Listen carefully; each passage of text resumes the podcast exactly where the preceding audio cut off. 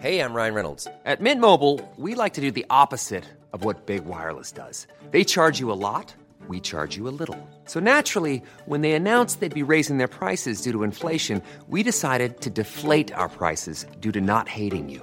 That's right. We're cutting the price of Mint Unlimited from $30 a month to just $15 a month. Give it a try at mintmobile.com slash switch. $45 upfront for three months plus taxes and fees. Promo rate for new customers for limited time. Unlimited more than 40 gigabytes per month. Slows. Full terms at mintmobile.com. Jewelry isn't a gift you give just once. It's a way to remind your loved one of a beautiful moment every time they see it. Blue Nile can help you find the gift that says how you feel and says it beautifully with expert guidance and a wide assortment of jewelry of the highest quality at the best price. Go to BlueNile.com and experience the convenience of shopping Blue Nile, the original online jeweler since 1999. That's BlueNile.com to find the perfect jewelry gift for any occasion. BlueNile.com. Hi, I'm Daniel, founder of Pretty Litter. Did you know cats tend to hide symptoms of sickness and pain? I learned this the hard way after losing my cat, Gingy. So I created Pretty Litter, a health monitoring litter that helps detect early signs of illness by changing colors, saving you money and potentially your cat's life. Pretty Litter is veterinarian developed, and it's the easiest way to keep tabs on your fur baby's health right at home. Go to prettylitter.com and use code ACAST for 20% off your first order and a free cat toy. Terms and conditions apply. See site for details. Um, Dharma, otra vez estás aquí para comentar más cosas geeks. Otra vez, otra vez. Soy. ¿Cómo, ¿Cómo te fue con el video pasado? ¿No recibiste mucho hate? No, nunca, nunca. La verdad es que el público que tienes es de, de, lo más agradecido, de lo más simpático y todo lo contrario. No solo no tenemos hate en los comentarios, sino que tenemos muchas alabanzas, gente que apoya, gente que pues nada más dice cosas buenas. Y oye, pues eso la verdad es que es un auténtico lujo. Excelente. No, pues es que sí, está, estamos poquito nerviosos después de la plática que tuvimos eh, la semana pasada, porque nos metíamos, to tocábamos ahí ciertas cositas que, que, no sabíamos si es conveniente raspar, pero aparentemente sí, la, las, las, personas que, que, siguen el canal este tienen un buen criterio al respecto, y también creo que, que eh, tú manejaste muy bien tus puntos, eh, no entramos tanto en la... En, en, áreas grises, simplemente comentamos pues lo que es y yo creo que el sentimiento que la comunidad eh, friki, otaku, geek, ñoña eh, siente al respecto. Sí, sí, la verdad es que los, los frikis, por lo menos los que son aficionados al manga y al anime, en ese aspecto, bueno, pues eh, están muy a salvo. ya sabemos que los japoneses no son muy de entrar en este aspecto de, bueno, querer contentar a las masas, sino que van mucho más a su aire, ¿verdad? Y era una de las bueno, críticas principales que hacían desde el mundo del, del cómic americano, ¿no? Decían, es que los japoneses, el manga nos va a comer la tostada, se va a comer el mercado entero, porque mientras que aquí en el mundo del cómic americano intentamos, bueno, pues mmm, cambiar una serie de cosas y tocar unos palos de, bueno, a ver si funciona o tiramos por aquí, los japoneses siguen con su misma fórmula, que ya saben que es una fórmula ganadora, les da muchos beneficios, cada vez más cada vez se está extendiendo más el tema del anime, el manga, tienen mejor aceptación y ellos siguen con la fórmula ganadora. Yo creo que deben pensar, ¿para qué cambiar algo cuando funciona, no? Bueno. Pues sí. Y hablando de fórmulas ganadoras, eh, ahora traemos un tema eh, que vamos a comentar sobre una fórmula que fue muy ganadora y hasta la fecha sigue siendo ganadora. Y para ello tenemos a un invitado muy especial, Dharma. A ver, ¿quién nos has traído hoy? ¿De quién se A trata? Que, que, nos salude el invitado especial. Hola chavos, soy Negas, ¿cómo están? Buenas noches. Qué feo. Oye, yo tengo, yo tengo una pregunta. Yo, ya sabéis, no, no soy. No soy un entendido en México, pero un poquito, un poquito creo que, que ya voy entendiendo. Y me parece que cuando dicen muchachos y cómo están, y esa SH, no, me han dicho que es de, de, de, la zona norte de Chihuahua. Y. Simón. De Simón. vale, pues un poquito yo, yo, voy pillando, yo os voy ubicando. Ah. Es a 8.80 el kilo de chile chilaca. Sí, acá, pues sí, que decimos sushi como con ¿Con qué? Con CH en lugar de SH. Ah, sí, es la única palabra que, que pronunciamos mal. Ni iba a decir sushi, muchos dicen sushi. Sí, sí, eso sí, sí, sí pasa en muchos sitios. Vamos a comprar sushi. Eh, y será de lo poco que es con SH y lo hacéis CH, ya os vale. O sea, para algo que decís perfectamente bien con esa pronunciación y lo vais, vais y lo cambiáis, ¿no? Es como el show, ¿no? El show business. Ajá. Se hizo un show. Sí. Bueno, pues eh, eh, todo el mundo conoce al Negas. y pues lo traemos para una misión especial Hoy vamos a hablar de los protagonistas de Los Caballeros del Zodiaco. Entonces, la misión aquí es, es, comentar y ver este qué recuerdos tenemos de ellos y cuál es realmente como su perspectiva eh, en la serie y su aporte, pues hasta, por así decirlo, hasta cultural. Ok. Bueno. Pues, pues sí, pues sí. Bueno, vamos a ver entonces un, repasito, a ver si lo he entendido bien, a los personajes. ¿Qué personajes? ¿De qué saga? ¿Qué van a ser? ¿Los originales? ¿Vas a entrar en, en matices, en la saga de Hades, en los Canvas? Eh, ¿Con qué personajes vamos a empezar? No, no, pues obviamente tenemos que hablar de Chon Mujer, de Netflix. Hombre, tú, vas a lo que vas, sin paños, nada, nada, directo, directo a la herida. no. Ah, ah, mira, hablar, hablar de estos personajes nos llevaría horas y horas y horas si tratamos de abarcar a todos y todas las sagas y todo eso. Entonces nos vamos a enfocar en los cinco protagonistas y en la waifu de, todos ellos. Entonces empezamos, eh, a, pues ya entrar a tema. Vamos a empezar por la waifu, por Saori, la diosa Atena.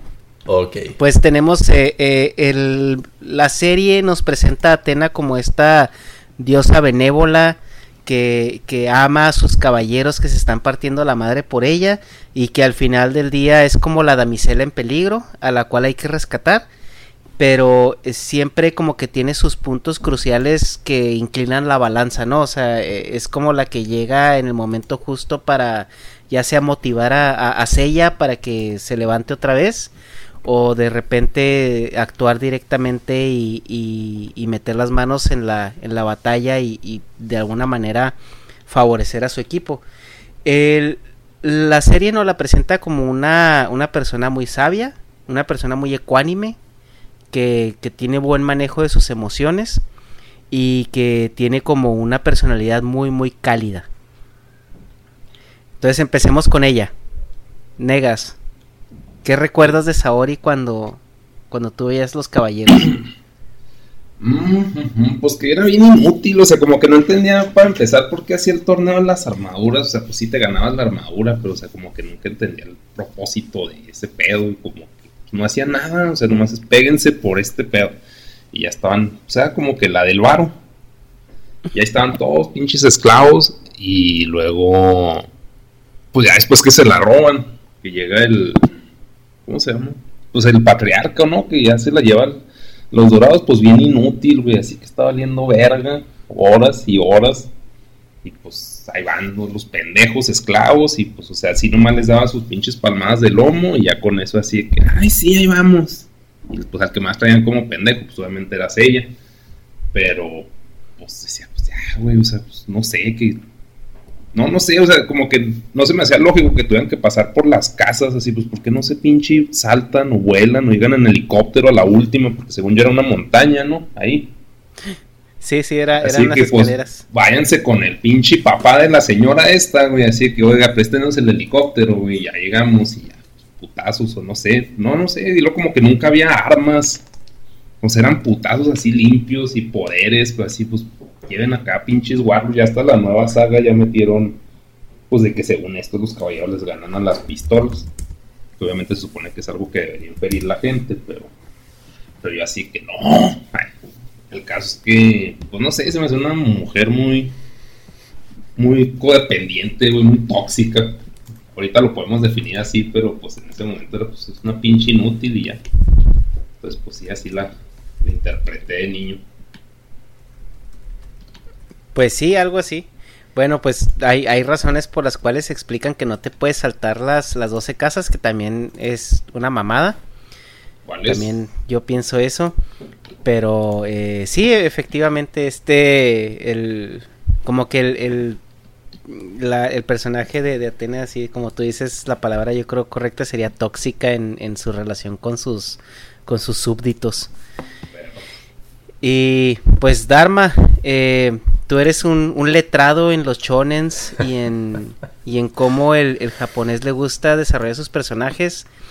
Tú me imagino que pues puedes identificar una contraparte de Atena con, con cualquier otro chonen o cualquier otro manga o hasta con Nintendo, ¿no? Que vendría siendo la princesa que siempre se la roba el malo y hay que ir a rescatarla, ¿no? A ver, sí, aquí hay, hay mucha tela que cortar.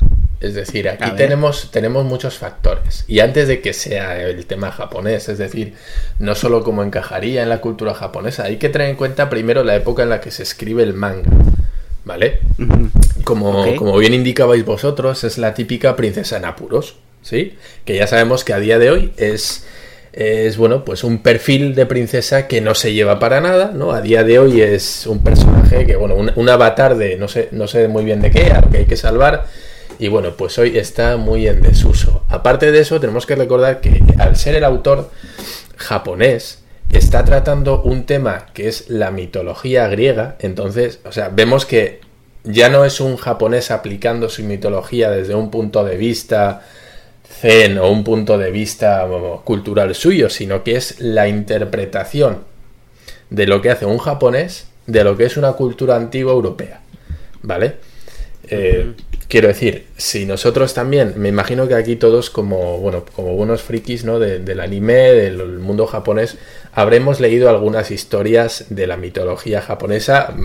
Quiero pensar, aunque sea, bueno, pues porque haya aparecido en algún manga, ¿no? Eh, yo qué sé, que si la Materatsu, que si bla, bla, bla, bla, X, ¿no? Entonces, claro, tenemos que tener en cuenta que lo que él hace es la interpretación desde el punto de vista de la cultura japonesa, que es muy diferente a la cual, bueno, pues podemos estar acostumbrados nosotros. Y no solo eso, sino que si recordamos los héroes y dioses griegos, y no solo griegos, también pueden ser eh, nórdicos o pueden ser, eh, bueno, pues ya un poquito más alejados los egipcios, ¿no? El perfil que tienen de héroe dista mucho del perfil que tienen los, el punto de vista que tienen los asiáticos de, un héroe, en este caso los, los japoneses, ¿no? Eh, vemos que muchos de los héroes asiáticos, o héroes o dioses, ¿no? Como pueden ser Buda, tienen unos valores que son mucho, eh, que se basa mucho en la paciencia, la virtud de la paciencia. Nosotros que tenemos, tenemos personajes, por ejemplo, vamos a coger a Aquiles, Hércules, todos estos dioses, ¿qué son? Son dioses activos, son dioses que trabajan y basan su leyenda en las acciones, en las hazañas que hacen, ¿no? Tú te imaginas decirle a Hércules, oye Hércules, tú quédate aquí sentado y haz, dieta, eh, no, no te muevas, ¿no? Como un poco como podía ser Buda, ¿no? Que casi alcanzó la divinidad a base de ser una asceta, es decir, de quedarse sentado, eh, no comer, no beber, no influir en el ambiente, ¿no? Eh, todo el mundo quería hacerle algo y él como que aguantaba el tipo, un poquito como la figura de Jesucristo, ¿no? A base de aguantar y de sufrir alcanzarás la divinidad. Los dioses griegos son todo lo contrario. Es decir, tú actúa, eh, fórjate tu destino, ¿no? lucha, hazte un nombre, créate tu leyenda.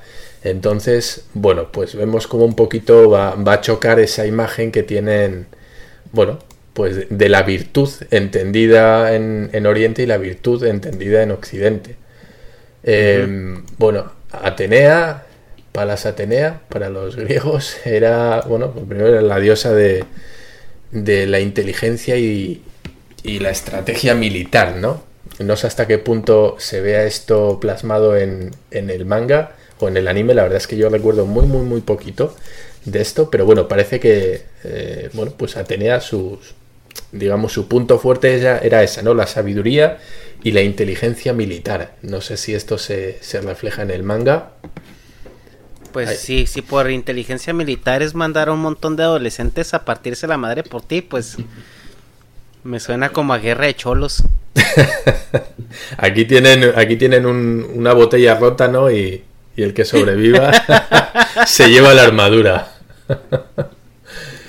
Entonces, bueno, pues lo de Atenea eh, tenemos que entender que es una, una diosa y cuando entendemos nosotros dioses, como decíamos, los dioses griegos son unos dioses que interactúan muchísimo con el hombre.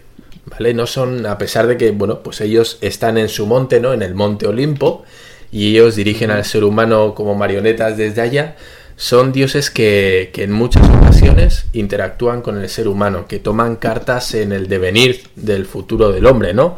Eh, también con los titanes vemos Prometeo que le da el hombre el fuego a los hombres.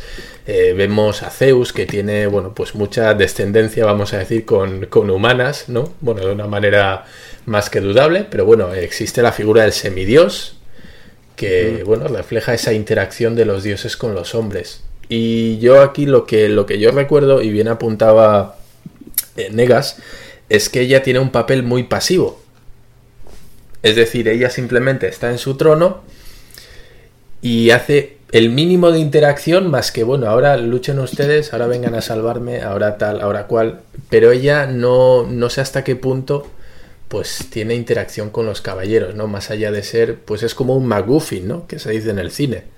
Es un poquito esa, esa figura que hace que todos los demás personajes de la trama se muevan y se desarrollen, pero que realmente bueno, pues no, no acaba de ser muy importante, o por lo menos a mí la sensación que me da es que, bueno, vamos a salvarla o vamos a por ella, pero pues ella tampoco interactuaba realmente en la trama, lo que yo recuerdo, por lo menos, más allá de ser la figura a la que hay que salvar. Eh, bueno, aquí ya me corregiréis vosotros si estoy equivocado y me refresquéis un poquito cuál era su papel.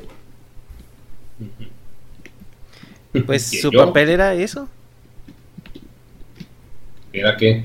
Ser, salvada. Ser salvada era este. Sí, era un rol muy, muy pasivo que yo creo hasta la, hasta la saga de Hades se vio un poquito más de acción en ella. Eh, activa. De hecho, se dio un tiro con Hades. Pero, pero sí, realmente llegaba un punto donde pues no sabías exactamente cuál, qué, o sea, qué, ¿Cuál era el punto de salvarla más allá de, de, matar al dios en turno que era el que quería cargarse a la tierra, ¿no? Porque pues ya vemos cada saga, cada dios tenía su, su plan para, para matar a la humanidad. Y entre ese plan pues capturaban a Atena y pues los demás tenían que ir a matar al dios para evitar que se cargara la tierra. Pero pues en, en el proceso salvaban a Atena. O sea, era como, como un daño colateral ahí salvarla. Yo veía que los caballeros sí están más enfocados en Atena, güey. En salvar el mundo, güey. O sea, si no secuestraban a Atena, chance les hubiera sido más fácil a los reyes, a los dioses, lograr su plan, güey. Pero si así iban a meter acá de que, ah, secuestrar la hija de los cholos, así, dejo, güey. O sea, que van a caer pinches chavalos a hacerte la pedo. Oye, ya sé, ni, ni, se hubieran dado cuenta, ¿no? el, el Poseidón inundando el, la tierra y, y, nomás sin tocar a Atena y no, no hubieran sabido hasta que hubieran tenido la encima. Sí, lo viendo tanta vieja, agarraron esa, o sea, bueno. A ver, pues... a mí, eh, y con esto ya, ya terminó de cerrar el Ajá. personaje. Eh, bueno, a mí lo que me da la impresión, yo creo que todos hemos visto aquí la, la película del último Samurai la de Tom Cruise, ¿sí? Ajá. Sí. Ok, vale.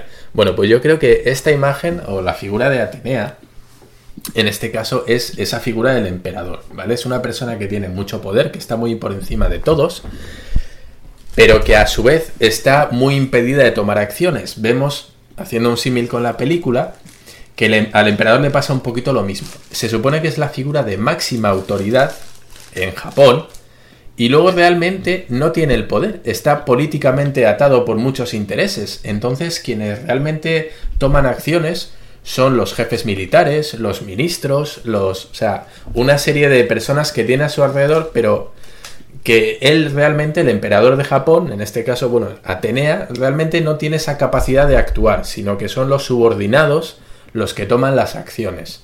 Aquí en España, por ejemplo, pasa un poquito lo mismo. Nosotros seguimos teniendo un rey ¿vale? Pero aquí se dice, el rey reina pero no gobierna, ¿vale? Él es el rey, pero él no dicta las leyes, él no tiene un poder político más allá de ser esa figura, ¿no? Y que en Japón pasa un poquito lo mismo. En Japón el emperador es intocable, es una especie de semidios, ¿sí? es una figura eh, como de una deidad se tratara. Pero realmente, ¿qué es lo que hace? ¿Qué, qué, fuerza tiene en su país? ¿no? Es decir, él qué, qué leyes puede decretar, qué decisiones puede tomar. Bueno, pues realmente ninguna. ¿Vale? Es simplemente una figura de poder, una figura de jerarquía.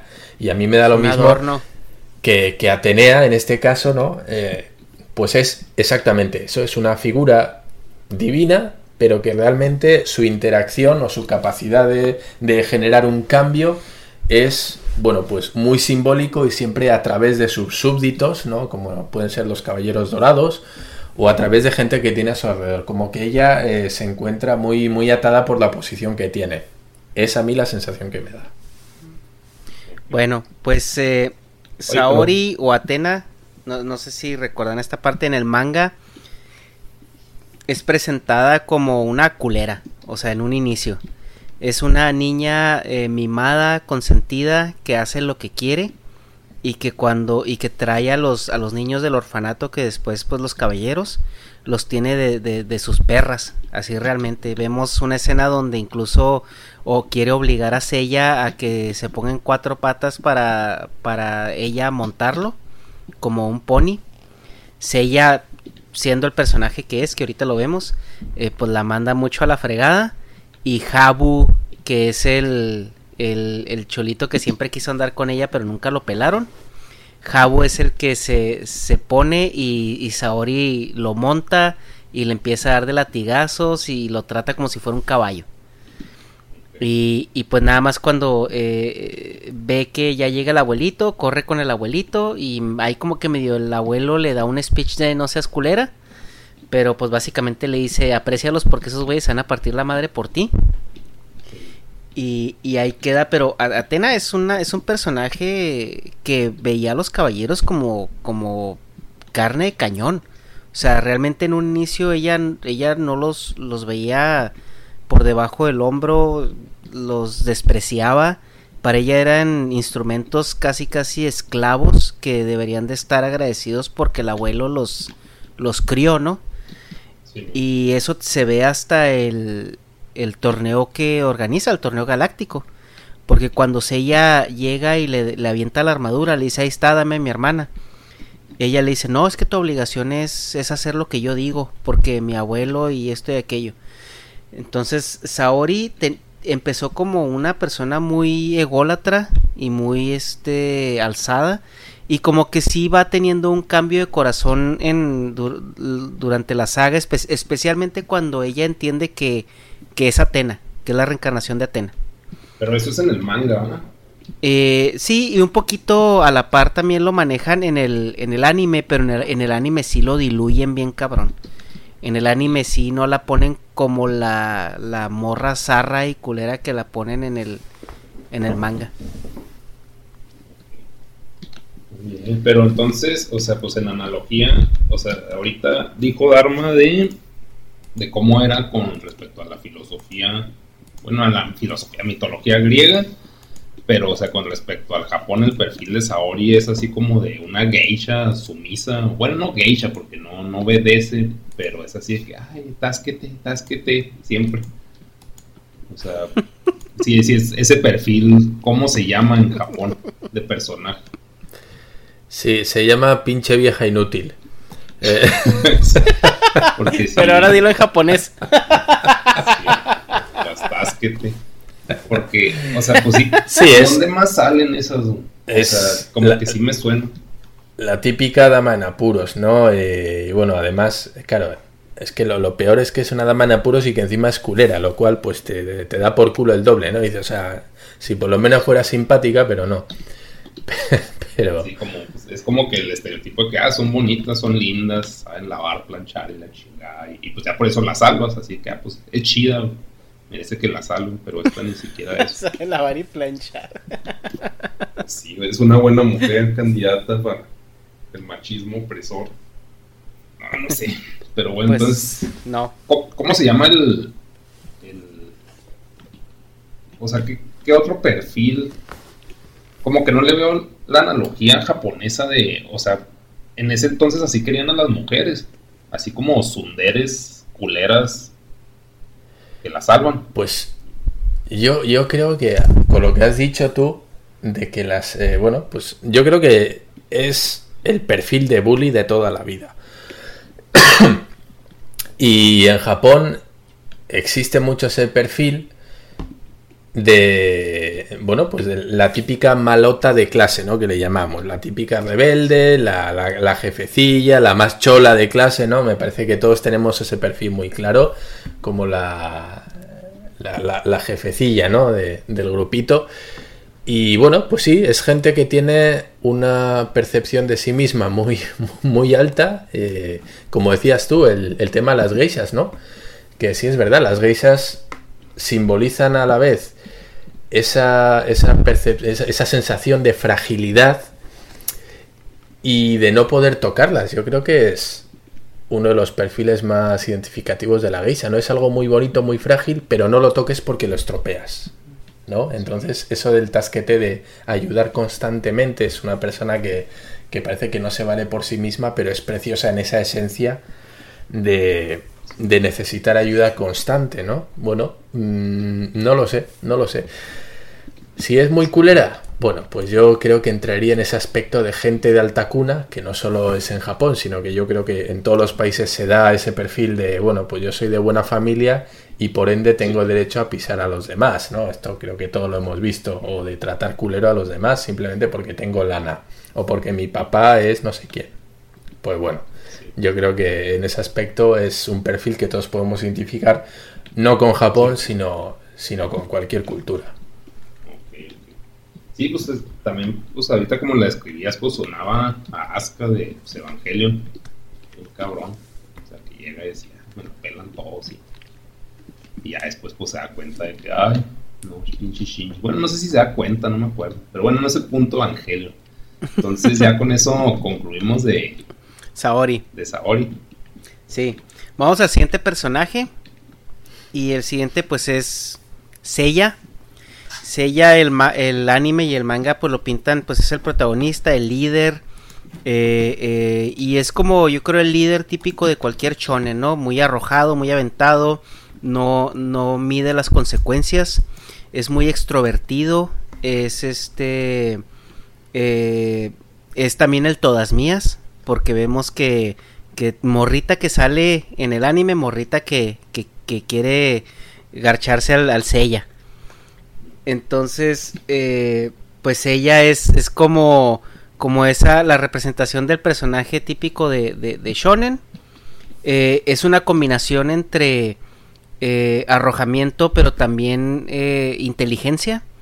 Vemos que, que su, su, entrenamiento como caballero fue una mezcla muy importante entre, entre clases en, en, un, en un aula, por así decirlo y pues eh, eh, entrarle a los chingadazos, ¿no? Porque Marín pues no era mucho menos comprensiva, sí le metía unas friegas bastante importantes. Y, y es como ese personaje que, que mentalmente y, y este, este, también físicamente está un poquito más, más balanceado y pues es el, es la mano derecha de, de Saori, ¿no? Es al que, al que todo mundo le, le llora cuando todo se está yendo al carajo. Y pues, a ver, Negas, coméntanos de Sella. Pues ella. Mm, mm, mm, pues no sé, es que pues para mí ese güey era el favorito. O sea, como que si caía como pues niño en el que ah, el protagonista es el Vergas, fin. Y ya, pues sí, me gustaba un chingo. Pues a la fecha es el único caballero de los nuevos que han sacado que tengo el mono pero pues aparte por los colores, no sé, como que el morado con, con verde, pues se me hacía muy Barney. Bueno, no, ni existía Barney, güey, pero o sea, como que no, no me convencía el pinche, ¿cómo se llama ese güey? El dragón. Y pues de personalidad, pues sí, pues que era un rarito, güey. O sea, porque el güey, el, otro güey siempre estaba ciego, güey. Y luego el, pinche, o sea, así que buenas tardes y pum, le chingaron así que, güey, no mames, o sea, acabas de llegar, ya valiste verga. Y luego el otro güey con su mamitis intensa, güey. Y el otro güey, pues, joto. Y el otro así, pues, ingobernable, güey. Pues era el único como que pues, tenía sentido, güey. O sea, todos como que tenían unos issues bien feos. Y este güey, pues sí tenía issues de que la Marín. Así de que, ah, pues, no sé, es mi hermana y que la quiero mucho. Pero como que llegó un punto en la historia que valió verga eso. Así como que, ah, bueno, sí, ya, ya está en su casa, a gusto, güey. Y, o sea, como que ese güey era el, el talachas, güey. Así que arréglame esto, ya iba. Entonces era como que un güey demasiado funcional. Sí le ponían su chinga y pues era, se puede decir, un mangoneado por Saori, güey, porque pues, sí. Pero pues en realidad pues era su trabajo. O sea, bueno, no que le pagaran, pero o sea, en la historia, pues el sentido es ella. O sea, como que sí lo reflejaba que a eso iba, güey. Y los demás no, se iban acá por las pinches ramas, o sea, que, qué chingados hacían en el fondo del mar, el pinche yoga, güey, así que vergas, allá no hay nada, güey, devuélvete, cabrón, no, no sé, que va con su mamá. O sea, como que, no sé, se me hizo pues sí, se me hace más enfocado en la historia principal. Entonces, pues no me cagaba tanto. No, no me cagaba, güey, pues era un niño, era feliz, y decía, así es ella. Y nomás, pues China, que nomás estaba chingue chingue, la, la de pelo verde. Sí, ah, sí es China. Simón. Y así que estabas ella en su pedo, a gusto, comiendo tacos, y yo llegaba, que, ¡eh, putazos! Así, güey, espérate, ¿por qué, güey? O sea, déjame en paz. Y pues este, pues no sé si, si era muy buen era un simp de Saori. O sea, qué triste verlo así, pero pues en, modo de verlo como personaje de acción, pues sí se me hacía un güey demasiado funcional de que, que ya hay guerra, putazos. O sea, como que no, no dejaba morir el güey. Y así lo, o sea, lo que dices de al principio de que pues sí veía a Saori como, ah, pinche mamón. Pero como que después de los galácticos, que la guerra galáctica ya se alivianó, ¿no? Es que, es que ya cuando a Saori le crecieron chichis, ya, ya dijo, ah, cabrón, no es tan mamona. Sí, no, está guapa, tiene varo, futuro aquí. pues sí, jalo. sí, jalo. Guapa de varo y como que ya no me la hace tanto de pedo, ¿no? Sí, ya me y lo... que otro día. sí, y luego la Saori volteaba a ver a ella y luego volteaba a ver al Jabu que siempre se le arrastraba y como que le gustaba, le gustaba mejor el cholito malamansado. Pues sí, pues sí, pues lo mínimo para que no se aburra. Pero pues no, el caso es que pues sí, ella sí era el que se me hacía mejor personaje, sí, pues decía, no mames, o sea, cómo le sale sangre, pero eso era todo, o sea, todos eran así pinches, este, ¿cómo se dice? Tinacos de sangre, pero fuera de eso, pues en personalidad se me hacía el más útil. Bueno, y Dharma, pues yo creo que esto te ha de encajar con muchos personajes, ¿no? Con muchos y con ninguno. Bueno, con muchos, ¿por qué? Porque este perfil de personaje lo hemos visto mil y una veces. Es el protagonista clásico. Este perfil que tiene él de, de optimista, luchador, eh, rebelde hasta el final. Eh, lo hemos visto en Naruto, lo hemos visto en Luffy de One Piece lo hemos visto en el protagonista, no me acuerdo cómo se llama, no sé si era la de Yu Yu Hakusho, no sé si la habéis visto. Pero bueno, es, ese personaje em, optimista, nunca se rinde, está dispuesto a darlo todo por sus creencias, ¿no? Em, así se muere en el intento. Eh, sí, un personaje pues muy optimista, ¿no? Y a mí me choca mucho porque este es el perfil menos japonés de toda la serie. ¿Vale? Curiosamente, el protagonista de muchos eh, shonen es una personalidad que en la sociedad japonesa sería repudiada completamente. Oye, perdón, perdón, hay un paréntesis. ¿No crees que eso sea por el Japón preguerra? Porque antes sí estaban bien locos esos güeyes, eran así kamikazes, bien cabrón. O sea, como que sí estaban bien desenfrenados y sí, de que les decían, güey, haz esto, y se dejaban ir, pues hacia la pinche batalla. O sea, como no crees que sea como una nostalgia de que antes éramos chidos y no nos dejábamos pisotear. Sí, sí. Ahora. Puede ser, de hecho son, son muchos valores de, de, la época samurai, ¿no? De ser, bueno, pues sí, muy arrojados, muy fieles, muy Sí, de ir hasta el final, ¿no? Por, tus creencias y tus valores. Es algo que viene del Japón feudal, que son unos valores de aquel momento que estaban muy a la boga, pero que a día de hoy están muy diluidos. Los propios japoneses te dicen que, los samuráis ya no existen. Esto, y es una pena, ¿no? Porque cuando nosotros vamos allá, pues buscamos un poquito ese perfil o es lo que, lo que esperaríamos encontrarnos, ¿no? Y a mí ya me han dicho los propios japoneses, no, los samuráis ya no existen, ¿no? Es, bueno, pues se te rompe un poquito el corazón cuando te dicen esas cosas. Como que lo único que queda de ese espíritu de antes, bueno, igual es una leyenda porque pues ni me consta, pero pues como los yakuzas, eso sí siguen existiendo, ¿no? Sí, sí, sí, sí, demasiado antiguo, entonces pues chance eso sí todas se portan como sella. Y sí, de hecho, el, perfil que, que, más, que más se parece a Sella no son los, los, los Chimpira o estos aspirantes a Yakuza, que son muy arrojados, que están deseosos de demostrar su valía para que la acepten en el grupo, ¿no? Es decir, es gente que dice, no, a mí mándame lo que sea, que yo te lo hago, confía en mí. Y pues es un poco este perfil, pero el perfil de Sella, de una persona muy activa, muy proactiva, es decir, que le echa ganas, que le echa rojo, que tiene iniciativa, que dice, no, yo, yo me lo chingo. Ese perfil es un perfil que no gusta en Japón, porque es una persona, eh, para los japoneses es una persona conflictiva, es una persona que toma decisiones propias, que, que no piensa mucho las cosas, que le puede más el corazón que la mente, y eso no encaja muy bien a día de hoy en la sociedad japonesa. Eh, luego vamos a ver cómo, cómo, hay otro tipo de personajes que encajan muchísimo mejor en ese perfil de persona sosegada, como puede ser Shiryu, ¿no? Es una persona mucho más reflexiva, no actúa por instinto, sino que, bueno, pues vamos a pelear, pero bueno, de otra manera, ¿no? Eh, te digo, Seiya sería un inadaptado en Japón a día de hoy tendría problemas en el colegio, tendría problemas en el trabajo y tendría problemas en la sociedad a la hora de interactuar con otras personas.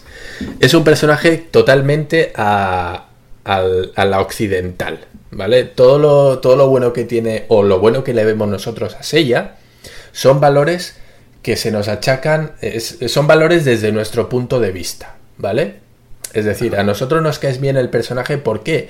Porque nos identificamos muchísimo con su manera de actuar es un tipo que se las pela, si hay que darse a agarrarse a putazos, nos, agarramos a putazos, me da igual, yo me las llevo, pero tú también. Entonces, nosotros simpatizamos mucho con esa manera de pensar, es decir, ese tipo lucha por lo que quiere y no le importa. Y ahí va adelante y no se deja pisar, aunque venga por encima, en el caso que comentabas tú, Ernesto, de de, de, la chica, ¿no? De Atenea, que dice, no, cabrón, yo soy la jefa, yo tengo la lana, tú aquí te pones a cuatro patas y yo, y yo te monto, ¿no? y él, él le planta cara. Entonces, eso en Japón, que alguien de superior a ti, de una jerarquía superior y tan superior, como en este caso estamos hablando de Atena, de Atenea, te diga que hagas algo y tú le rebatas. No, güey, eso está bien cabrón. No, no, no, no, eso en Japón no se permite. Si tu jefe te ha dicho que hagas eso, a huevo lo tienes que hacer. Sí, pero es que está como que loco eso, porque como dices, todos los, o sea, a la fecha hay chonens. Y a la fecha el protagonista sí sigue siendo así, no tan conflictivo, porque por ejemplo en Boku no Hero no, no es tan peleonero. O sea, como que el que es más así es el güero. No sé cómo se llama el de las granadas. Pero como que todos modos, o sea, ¿por qué el shonen sigue jalando o por qué lo siguen produciendo así, más bien, o sea, jala, de que jala, jala, porque pues es un imperio ahí de, pues no sé, se llama Shonen Jump, ¿no? Lo, lo principal de Shonen en, en, Japón, pero pues si jala es porque a los niños les gusta, ¿no? O sea, como que en realidad sí quieren ser rebeldes y ya después, no sé, en la prepa ya los pisotea la sociedad o ya los aplaca y les da forma. Pero, o sea, como que si es algo que mínimo de niño aspiracionalmente si quiere ser así, ¿no? Es de que, ah, pues yo, yo no quiero tener autoridad, yo quiero ir por, por el mundo a gusto, o sea, como un pedo de la psicología de He-Man, de cómo crearon a He-Man. No sé si vieron ese en los juguetes que nos hicieron, que hacían encuestas a los niños, pues, y como que hacían mucho, mucha referencia que querían tener libertad y poder. Pues por eso He-Man gritaba, ya tengo el poder, de que pues, era así un huevos tibios, como, pues, como los describen, bueno, como describes a los japoneses, que esos son los socialmente aceptados pero ya se volvió a He-Man y ya tenía el poder y ya hacía lo que quería. Entonces, como que ese pedo del shonen chance sí es más universal. O sea, el, para mí es muy sencillo y se explica con, con, un concepto y es, es la idea romántica, simplemente. Es decir, es, es un perfil muy atractivo, un, no, fuera de la ley, pero sí una persona, eh, bueno, que no sé. Pues un macho alfa, ¿no? Es de que, ah, pues un lobo solitario, por sí, así, sí. también Y es, es una idea muy romántica del héroe. Ajá. Pero es una idea, eso, es una idea romántica. Es decir, no es un perfil. Tú ese perfil de Sella no lo vas a ver en reflejado en la gente. Pero a lo mejor tú sí conoces, tienes amigos o conocidos que digas, no, este cabrón le jala lo que le eches. Cualquier cosa el tipo, hasta que lo consiga, no va a parar. Y le vale madre quien se le ponga en medio, lo va a luchar y lo va a conseguir. Ese perfil de, exitoso, ¿no? Esa persona que se ha hecho a sí misma. Yo creo que todos conocemos, y bueno, cuando digo todos conocemos, no tienen por qué ser amigos, pueden ser figuras en empresariales, deportistas, ¿no? Gente, gente que ha conseguido el éxito a través de, de, pelársela a ellos. Esta gente que empieza de la nada y se monta un imperio, ¿no? Consigue llegar a ser alguien relevante en su campo. Nosotros sí, tenemos muchos, muchas personas en el deporte, no sé, te digo, en la, vida real que digas, güey, este vato se, se, la peló él solo de, de, la, nada, como Bill Gates o estos, ¿no? Que dicen, no, pues su imperio lo empezaron en el taller de su casa, ¿no? Y, y es un poco este perfil de gente que, güey, pues tengo un sueño y, y, allá voy con él, ¿no? Sí. Sí, de hecho acá pues es mega admirado eso, pues porque ahorita, por ejemplo, aquí en el en México, pues la mentalidad tiburón de que, ay, yo puedo todo y todos me la pegan. Y es así que, no, güey, no, o sea, ni al caso, porque, pues, o sea, si no tienes, ¿cómo se dice? Las relaciones públicas necesarias, pues no vas a lograr mucho, pero, o sea, como que, en, mínimo en las redes sociales, o sea, la gente es muy aspiracional, como si ya hubiera logrado eso. O sea, como si ya fuera el pinche sella de la vida. Pero pues, no valen pito y son, se puede decir, asalariados. O sea, pues yo también soy asalariado, tampoco digo, ay, yo soy pinche me saltó la Matrix. Pues no, pero, o sea, como que acá, si el perfil ese, mínimo, o sea, obviamente en el trabajo uno no quiere a alguien así porque pues no va a seguir las, las reglas, pero aquí como que socialmente, no laboralmente, si es pues muy deseado ser así, así que soy el empresario, el entrepreneur, esas mamadas. No sé, también los del coaching que van a tomar clases de cómo ser como sella.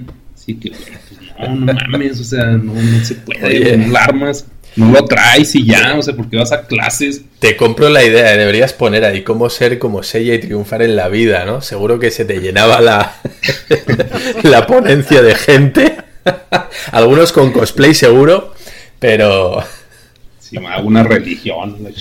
Sí, eh, no, el, problema de esto que vemos es que este perfil que en el anime gusta tanto, lo que dices tú en el shonen, es, un perfil que se repite mucho y prácticamente el 80% de los protagonistas van a ser un perfil muy parecido al de Seiya, ¿no? Eh, este perfil en la vida real sería un inadaptado social. ¿Vale? Tener un hijo como ella significa que en el colegio te van a llamar a los profesores, te van a decir que tu hijo tiene muchos problemas, lo que te decía, en el trabajo va a ser una persona que nunca va a ascender porque no hace más que discutir, debatir o poner su opinión, decirla en voz alta, ¿no? Diría, no, eso, yo, yo quiero hacer esto, yo creo que deberíamos y eso no está bien visto. Entonces lo podemos ver en, Naruto, por ejemplo, Naruto que es, es una persona que lo tienen apartado, abandonado, nadie quiere saber de él, ¿no? Es una especie de apestado. En Yu Yu Hakusho, el protagonista, que tenía un perfil muy muy parecido al de Seiya, eh, era el, rebelde de la clase, que siempre se metía en problemas, que peleaba con los de otros colegios, etcétera, etcétera. El perfil de Luffy también, como vemos, ¿no? Eh, todo el mundo le busca, es alguien que no hace caso de la ley, que va a su rollo, ¿no? Bueno, eh, pues es un poquito ese perfil. Ya vemos que gusta mucho como protagonista porque es, esa idea romántica del, héroe que está sobre, todo y sobre todos, ¿no? Y que, bueno, pues sus aspiraciones y, y su moral está por encima de todo, pero que en la vida real, al menos en Japón, es un perfil nada deseable para ningún campo prácticamente. Qué loco quién sabe, ya me puse conspiracionista, se dice así, de, o sea, que chance acá Japón, bueno, porque está viendo un documental conspi, ¿qué? conspiranoico, conspiranoico, de, de que no, pues en Estados Unidos, pues que sí lo creo, güey, o sea, de que pues, la tele y las películas pues, adoctrinan cómo portarse a las personas. Entonces, o sea, viéndolo así, pues paranoicamente que igual no va a pasar nada. Y pero que Mira, de entrenar. para- hablando, hablando de niños. y para que veas cómo, cómo funciona, creo que todos conocemos Doraemon, ¿sí? Simón, Sí, ok. el azul. Exacto, el azul. ¿Habéis visto el, el anime por lo menos? Ya sabéis, sabéis de qué va, ¿no? eh, no. No, pues supongo que es un güey así, pues como Barney, ¿no? Eh, no, No. Ah, Barney el dinosaurio. Bueno, no, no, Ajá. no- no he visto Barney, pero bueno. El tema trata que es, es de un niño que es un desastre estudiando y viene del futuro un gato. Ah. Y, y, bueno, pues su trabajo, el trabajo del gato es enseñar a ese niño, a ese chico, que es un desastre, es un vago, a ser responsable. ¿Sí? Entonces el gato lo que hace es ayudarle a través de, bueno, pues unos gadgets que tiene, eh, pues a triunfar en la vida y a sa- salir de sus problemas de vago, ¿no? Bueno, eh, Doraemon es un manga y un anime que en Japón lo peta, es súper didáctico porque los mensajes que tiene hacia la población es de que no seáis unos vagos, tenéis que ser trabajadores, estudiar, hacer mucho caso, portaros bien, hacer caso a los papás, etcétera, etcétera, etcétera. Bueno, intentaron emitir el programa en Estados Unidos. No duró una puta mierda. ¿Por qué? Porque el protagonista es una nenaza, ¿vale? Es un tipo que es un vago y se la pasa todo el día llorando y pidiendo ayuda a Doraemon. Porque viene el bully de clase, le pega y él en vez de enfrentarse a él o decirle ya, güey, ya parale, yo también te voy a dar, lo que hacía era se iba llorando a casa a llorarle al gato que le habían quitado la merienda, el bocadillo, eh, le, le habían pegado, le habían roto las gafas o le habían quitado el juguete. ¿Vale? Entonces el gato le daba, sacaba uno de sus gadgets mágicos y le decía, bueno, con esto eh, vamos a mejorarlo. No cuajó, no gustó. Los niños americanos no querían eso, no se sentían identificados con un protagonista que era un llorica y que era un mandilón y que nada más iba eh, a pedir ayuda a todo el mundo porque él era incapaz de hacer nada. O sea, era un vago, tenía mamitis y encima era un llorica. Oye, pero por ejemplo, o sea, ¿por qué les inculcarán eso? Así que dices, bueno, pues así es la cultura de Japón, hasta ahí, pues de acuerdo, órale. Pero para los niñitos chiquitos, así más verdes, se puede decir. Y luego, los niños entran al chonen. Sí, no, sí es como que primero se van a- al didáctico, el tipo Barney, de que, ay, Sí. sí, uno, dos, o sea, sí, pues didáctico. Y luego ya se vuelven más rebelditos y entran al shonen. O sea, ¿por qué crearán el shonen así si va en contra de lo que les acaba de enseñar Doraemon? Pues sí, sí, lo que, lo que en Japón es bueno, que es enseñar a una persona a ser responsable, trabajadora, obediente, bla, bla, bla, bla, que sería un poquito el perfil que quieren inculcar en Doraemon, pasan a esto. Bueno, yo creo que el mundo del manga es de la poca libertad que tienen los japoneses en ese aspecto, es la abstracción, ¿vale? Para ellos esto es esa manera de, de- de distraerse del día a día que tienen. Esto les da la libertad en su imaginación y en su mente que no les da la sociedad japonesa. Y en, ese, en esa imaginación suya, ellos son libres y creo que hay una especie de catarsis a través de estos personajes que son totalmente contrarios a lo impuesto en su sociedad. Es decir, son rebeldes, son luchadores, gritan, ¿no? Patalean, eh, bueno, pues se rebelan contra el sistema, hacen lo que les da la gana o lo que ellos opinan que deben hacer. Y yo creo que esa es la manera que ellos tienen para desahogarse en ese bueno, pues en esa sociedad tan, tan escotada que tienen, ¿no? Que, que tan dirigida que es. Yo creo que a través de estos shonen ellos pueden de alguna manera librar sus frustraciones. Y creo que por eso tienen tanto éxito estos personajes. Sí, cierto, porque ahorita que dices de los gritones, pues pinche Goku, no mames, güey, es lo más gritón y molesto en japonés. Así, y pues claro que nunca vas a ver un japonés gritando así en la pinche calle, todos están callados. Entonces ya por oír a Goku gritar, ya dicen, ah, ya grité lo de hoy. Y ya ves, ya ves cómo come también, come como un puerco, los boles así, haciendo mucho ruido, come muchísimo, no es nada decoroso, ¿no? Es decir, Goku es un personaje que en Japón no llevarías a ninguna comida o a ninguna cena. Porque se pondría a eructar, a comer como un cerdo, como el que más, se pondría a hablar alto. Es decir, sería, sería una vergüenza para ti si lo llevas como acompañante y dices, no mames, güey, no vuelvo a traerte, vamos, ni a la vuelta de la esquina. Sí. Oye, yo creo que también el punto que, que has dado en el clavo es como la fantasía. Yo. Eh, es como, como vivir la fantasía de ser quien no puede ser en tu, en tu, en tu sociedad, ¿no? Y no, no eso asomará un poco la frustración constante en la que vive el japonés atrapado en su sistema social. Sí. Yo, yo digo que sí, yo digo que sí. Sí, porque aparte a quien primero jala en los mercados extranjeros, pues es a los pinches reprimidos, o sea, nosotros. como que siempre, como que, pues si es algo bien proyectivo, pues ese pedo, y pues, bueno, en este caso no aplica, pero pues también el, japonés como que le maman los harems, güey, o sea, que las viejas le lluevan. Ajá. O sea, hay un chingo de anime, hay género, es un género, ¿no? Sí, sí, sí. Se llama harem. Y, o sea, así que, güey, no va a pasar, ni les hablas, cabrón. Y también esa es la fantasía del japonés, de que no hable, que solo exista y le caigan viejas. Claro que es la fantasía de todos, ¿verdad?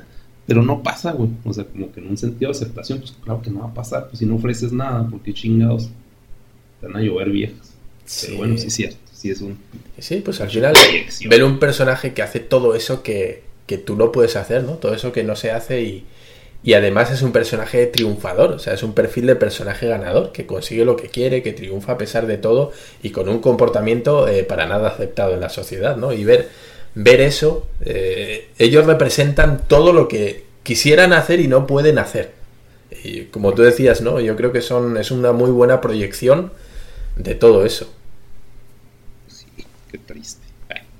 Qué bueno. Eh, Así que bueno, eh, en resumen, Sella de Pegaso es el antítesis de lo aceptado en Japón. Sí. es todo lo contrario. Eh, bueno, pues de Seiya pues no hay mucho más que agregar. La verdad es que su personaje no tiene no tiene muchas capas, es lo que ves. Y, y, eh, es y no es alguien que, que tenga algún trasfondo porque todo lo que se le ocurre lo expresa. Todo lo grita. Entonces, pues bueno, algo más que quieran agregar acerca de Seiya, sino ya para pasar al siguiente personaje. Pues ya. Pues como veas. ¿Ya? Siguiente. Pues vamos, vamos al siguiente. El siguiente personaje, en lo personal, es mi personaje favorito. Porque para mí, y como lo presenta el manga, como lo presenta el, anime, eh, su personalidad es la más... Es, es, el, es el balance correcto y completo entre, entre fuerza y habilidad e inteligencia eh, emocional y, y inteligencia de campo. Y este es Hyoga. Hyoga se nos presenta como, como un personaje entrenado directamente por un caballero dorado.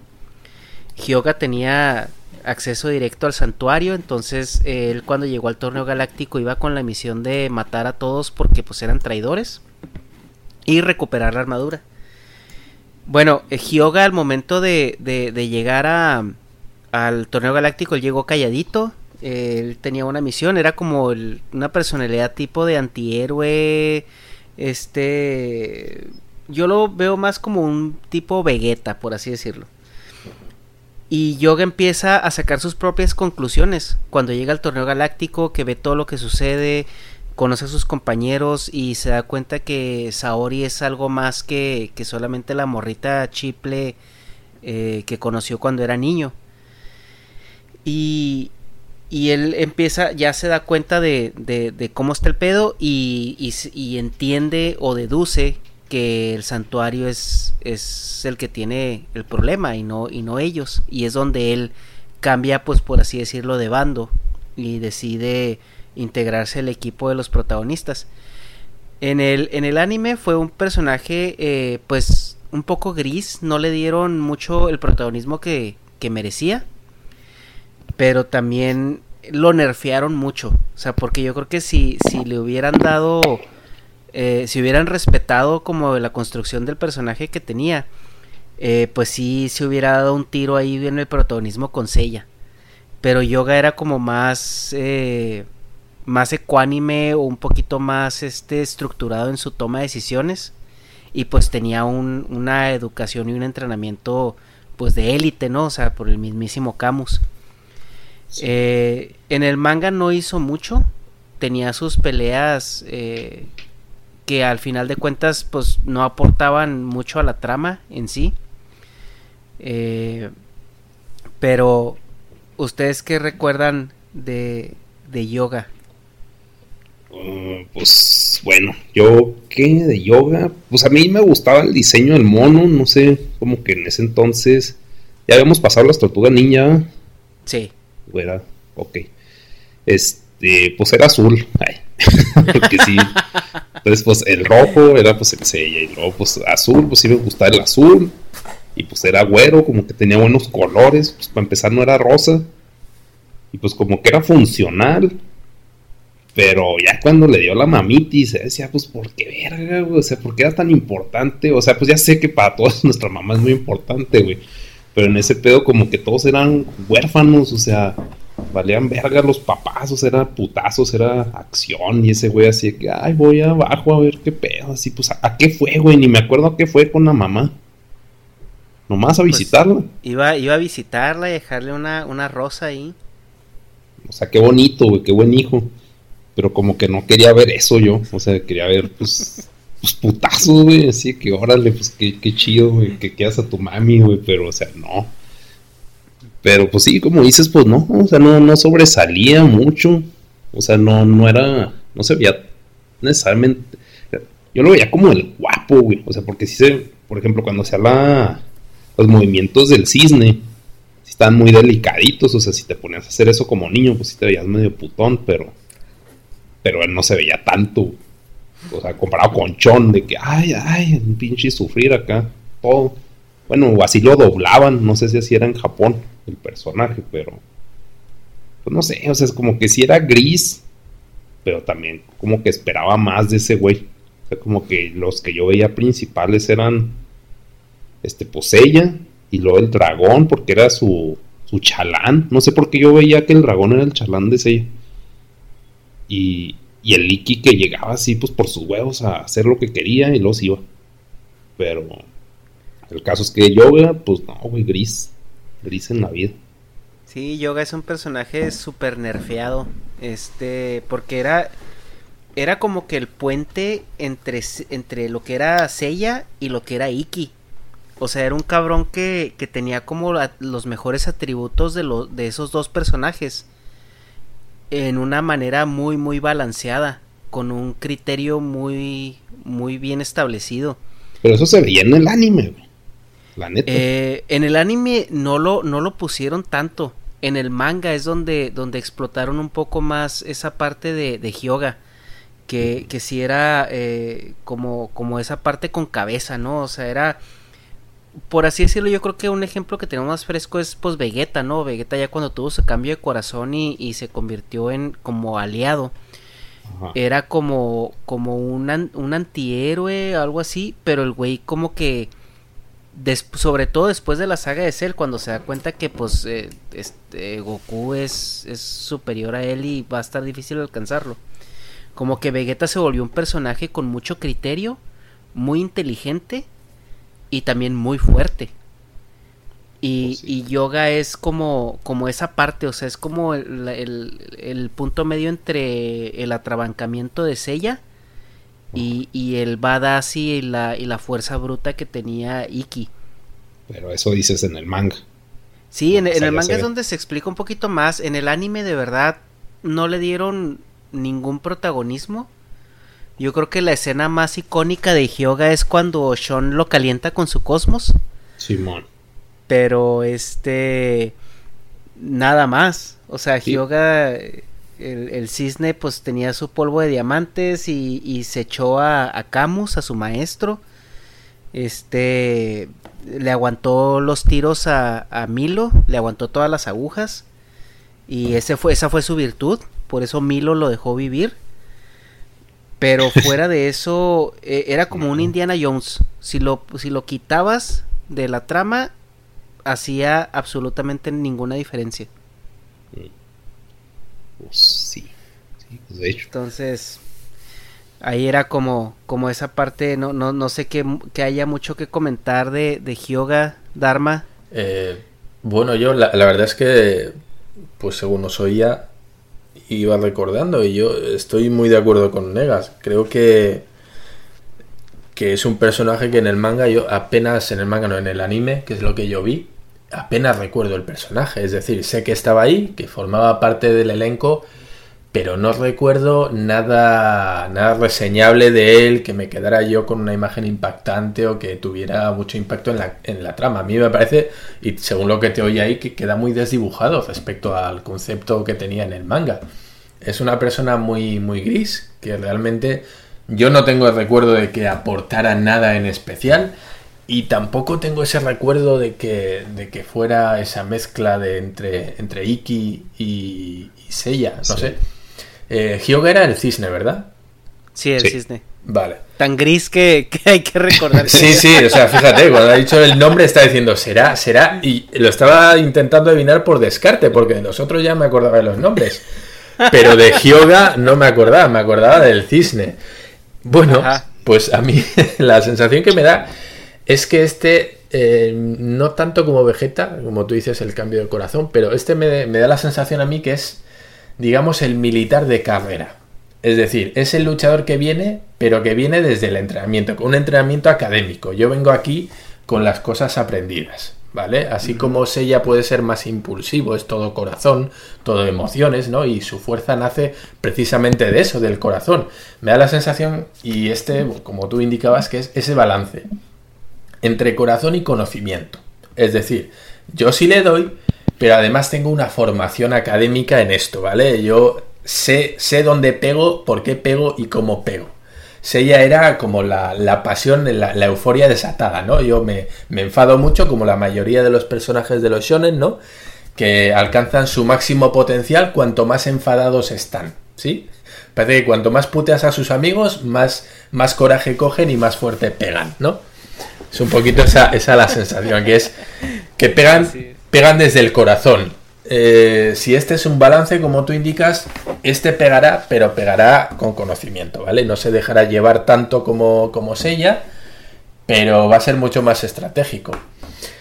Pues este parece pues el, perfil del típico soldado que es muy bueno en lo suyo, pero que fue liderado por alguien que no es tan bueno. Es decir, eh, a él le, engañaron, ¿no? el perfil de, del, guerrero, ¿no? O del soldado que siempre luchó en el bando equivocado porque pensaba que era lo bueno, ¿no? A mí me dijeron que, yo estaba luchando por, por, una buena causa y resulta que cuando conozco al protagonista me abre los ojos y me cambio de bando. No sé si es así también en, este caso, pero bueno.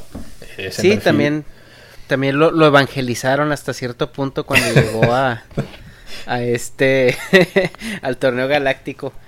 Eh, y sí, como comentas, o sea, Hyoga es, es em, se podría decir que es cero pasional. O sea, es un güey muy, con mucha cabeza. Eh, no, no se deja llevar por impulsos.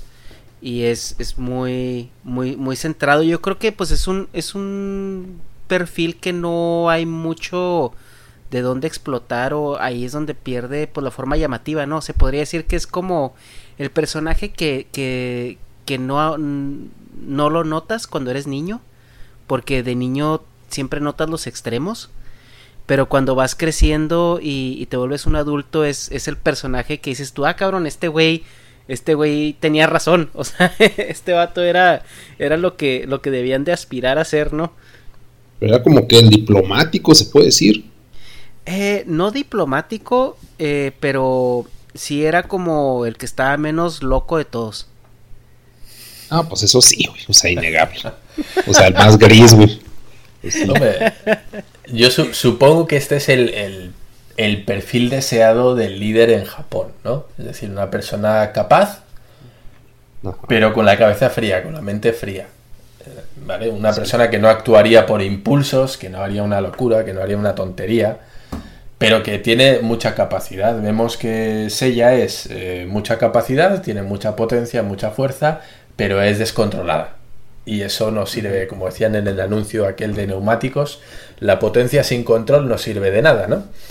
Y bueno, pues en este caso, este, este Hyoga, pues representaría a lo que hay que aspirar en Japón. Sería el líder deseable, un tipo con muchas capacidades, pero con la mente y la sangre fría suficientes como para canalizar esa, esa fuerza que tiene, ¿no? Yo creo que, bueno, es un buen, un buen balance. Y pues es muy triste no, no tener más que agregar que, que pues que pasó desapercibido y que y la mamitis, ¿no? que de hecho cuando se pelea con Camus, eh, lo primero que hace Camus es hundirle el barco a la mamá y este güey se vuelve loco ahí. Es la única vez que vemos a Hyoga desesperado y, y este y rantear como niño chiquito.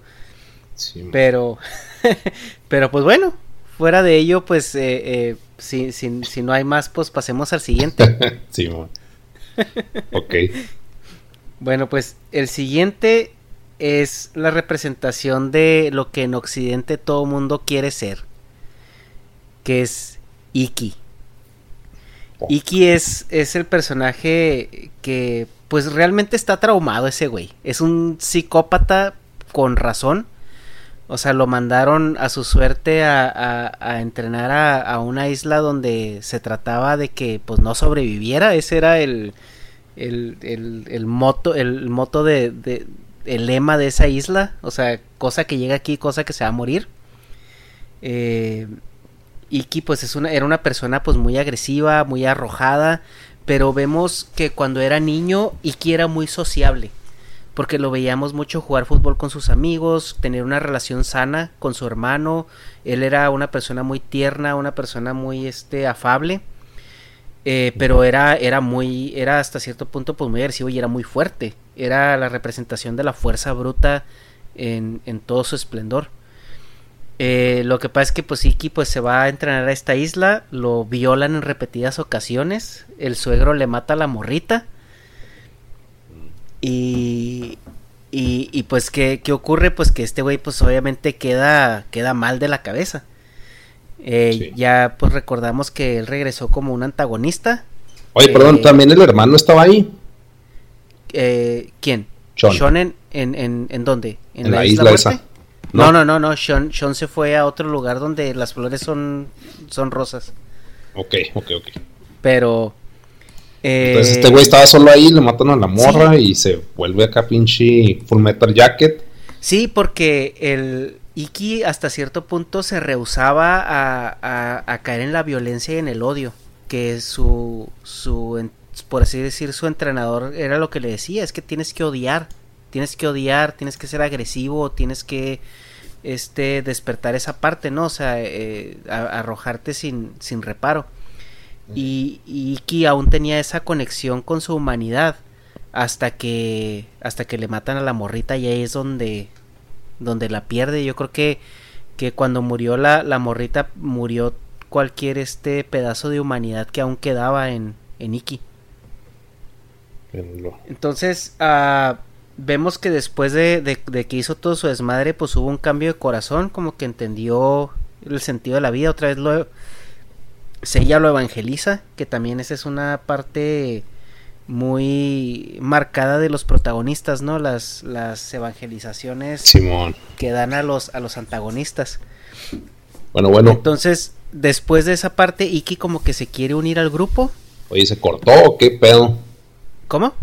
Tum, tum, tum, tum. ¿Qué pasó? Uh, a ver, no los oigo. ¿No nos oyes? Ya, ya, ahí ¿Ya? Sí. Ok. Eh, una 10. Uh, bueno, entonces eh, Iki intenta eh, unirse al grupo de manera permanente, o sea, conviviendo con ellos, viviendo en la misma casa. Se da cuenta que estos güeyes son unos niños para él, no, no entienden la vida. Entonces dicen, ¿saben qué? Pues a mí los, los grupos no, no son lo mío. Yo sí. me voy, me voy para mi rancho. Y cuando me necesiten, pues que Shun grite tres veces hermano, hermano, hermano. Y yo me aparezco por ahí cuando quiera. Y es donde pues Iki se vuelve pues el, el, el, antihéroe solitario que aparece solamente en los, en los tiempos de crisis a salvar el día. Y lo vemos como el güey que llega tarde a todo. Y también es como una, una parte de, de balancear un poquito las fuerzas porque vemos que, que Iki pues es, es fuerza bruta y, y, y es la personalidad indomable, ingobernable. Y, y que pues es capaz de enfrentarse a cualquier enemigo y resucitar, incluso tiene continuos infinitos. Entonces también eso, eso es algo que sí está muy OP de, de su personaje. Y pues sí, era como el, el, tipo al cual todas las niñas de prepa quieren ligarse, ¿no? El, el, el vato raro, alienado, pero que, que tiene esa, esa, esa representación tan occidental de masculinidad, ¿no? Sí. Pues, y pues Negas, ¿tú qué recuerdas de, de Kiki? El Kiki, yo le decía el Kiki. Este, ya sé que el Kiki es el niño del, del Mu. Sí, bueno. Este güey, pues desde que llegó me cayó unos huevos, güey. O sea, porque pues estaban sellas su acople y ay, vamos a luchar por la armadura. Y llegaba un pendejo, así es mía, son mis juguetes, chinguen su madre. Así, güey, ¿por qué llegas a cagar todo? O sea, como que es un pedo, un güey demasiado conflictivo. O sea, pero sin sentido, así por mis huevos y te chingas. O sea, pues un bully. Y ya, pues a ponerle la chinga al bully. Y como que desde ese momento me cayó mal, aunque fuera la verga y volara y que el hermano Joto que tenía hasta este güey, hasta ese güey le hacía bullying cuando se chingó la armadura, o sea, como que agarró parejo. Y ya después de que, ay, sí, soy compis, nada, vete a la verga, güey, o sea. Y pues él solo se iba a la verga porque pues era inadaptado. Pero, o sea, como que, pues no, no, no le. O sea, llegaba y sí decía, pues, pues ojalá lo maten, pero no se puede morir porque es el Fénix. Pero así de que ojalá le peguen bien cabrón. O sea, porque, pues, no sé, me caía mal. Siempre que peleaba y pues de alguna forma también me caía mal porque pues siempre era, estaba ayudando al, a su hermano, güey. Sea, así en pinche codependencia, así, ay, pues no quedas la verga mala, güey, inicialmente. Y andan, ay, hermanito, y ahí va. Ay, es que mi hermano, o sea, no, no sé. Caía mal, simplemente me caía mal. Y ya, eso me acuerdo. Pero bueno, ok, le caía mal. Al Negas le cagaba algo. Qué raro. no, pues ese, güey, pues es que sí mamaba, o sea, pues, no, no sé. Como que, sí, que necesidad de poner palos a la rueda, ¿no? Ya está el tema complicado para que vengas tú. Sí, estorbar así, que pinche, ay, güey. Sí, pues por eso. Y aunque, pues, como tú dices, ya después que lo evangelizas ella, pues, de todos modos, o sea, no, no. O sea, de hecho que no estuviera de planta, güey. Y como tú dices, que llegara tarde y era cagante, güey. O sea, sí que, güey, te necesitamos, güey. Ah, sí, ahí voy. Espérame, es que hay tráfico, es de que chinga tu madre, güey. O sea, ni para eso sirves, güey. Y ya, pues, cuando ya llegaba y pues ya sal salvaba todo, güey. Pero pues no sé, es como estás esperando un plomero, tienes una pinche fuga, se te inunda la casa y el güey llega y la arregla. O sea, sí, gracias, güey, pero te mamaste. O sea, te quería aquí antes, cabrón. Y pues por eso me caía mal. Pero, pues bueno. A ver, este. Eh, Arma, este, este personaje. Bueno, eh, pues yo creo que sí vendría siendo pues no, no, no sé, no sé qué trasfondo tiene eh, la cultura japonesa o, de dónde sale esta, esta personalidad, ¿no? De tan, tan extraña, ¿no? Yo me imaginaría que, que puede ser hasta un, un yakuza, ¿no? O un este o, de dónde de dónde se basa este tipo de personalidad, porque pues ella lo podemos entender, ¿no? Hyoga también, pero pues la personalidad de Iki, ¿de dónde ¿Dónde encaja? Bueno, yo creo que este personaje en, el cómic occidental lo tenemos representado muchas veces. Es el antihéroe que tan de moda se puso en los 80. Es eh, The Punisher, es Spawn, es Lobezno, es eh, Venom, ¿no? Sí, sí. Son, bueno, pues todos estos personajes badass que responden a una moral dudosa espera, ¿soy yo que escucho ruido? ¿Hay interferencias? Sí, se oye como una canción. Sí, ¿verdad? Yo no la escucho. ya no. Sí, sí, ya se fue. Pero sí, sí, estoy de acuerdo. Lo que dice Negas, hay una especie de pitido. Bueno, lo que decía. Este, este es el antihéroe, ¿vale? El badass, el malote, el malandro de clase, el que, el que las pone a todas cachondas, básicamente. Em, Tú comentabas el Yakuza. A mí me recuerda a otro perfil que es el del Ronin. ¿Vale? El, el samurái sin señor. El típico tipo que, que lo perdió todo. Y para un samurái perder todo era perder su honor. ¿Vale? Entonces, como a este chico, a este tipo ya no le queda nada por lo que luchar, ya le vale madre todo. ¿Vale? Lo único que tiene es sed de venganza. Es el lobo solitario, lo hemos visto en muchos, eh, muchos mangas que hayamos visto, Vagabond, el lobo solitario y su cachorro, Usagi Yojimbo. Bueno, es, ese perfil de Ronin, de, de Samurai sin señor, que lo único por y para lo que vive es para vengar a su señor y para tomarse la justicia por su mano. Como ya no tiene a quien servir, bueno, pues él se siente una especie de alma vacía. Yo ya no, no, no tengo nada. Lo único que tiene es la conexión con su hermano Shun, ¿no? Que es lo único que, que lo mantiene un poquito atado a la tierra, lo que le hace sentirse todavía humano. Si no sería, pues, una fuerza de la naturaleza eh, desatada, ¿no? Y yo creo que es ese perfil al que, al que responde. Es una persona que lo ha perdido todo, que lo único que se ha convertido es en, en puro odio, es rabia lo único que tiene y es, bueno, pues eso es lo que le hace luchar. Él no lucha por unos ideales, no lucha porque por el bien, no lucha porque es lo que es correcto, no lucha por... No, no, él lucha simplemente por como por, por un desahogo, ¿no? Eh, me quiero, me quiero desahogar contigo, estás chingando a mi hermano, pues te parto la cara, ¿no? Y es un poquito ese perfil. Eh, bueno, para nosotros es muy atractivo, para los occidentales, como tú indicabas muy bien, es ese perfil de macho, macho alfa, ¿no? El, malo, el de la moto, el de la Harley, el que se lleva a las chatis, a las nenas. Y, bueno, pues es eso, eso que tanto gusta a las, a, a las chicas también, ¿no? Es, ay, qué malo es el fuera de la ley, ¿no? Él no responde ante nadie. Eh, bueno, es decir, sí, es un perfil muy, muy occidental. En Japón este perfil es pues, pues un descastado totalmente. Este es un fuera de la ley, este está fuera del sistema. Ya no es un rebelde como podía ser Seiya. No, este ya es un tipo que, vamos, totalmente fuera del sistema. Sí, pues sí, sí es Ronnie, ¿no?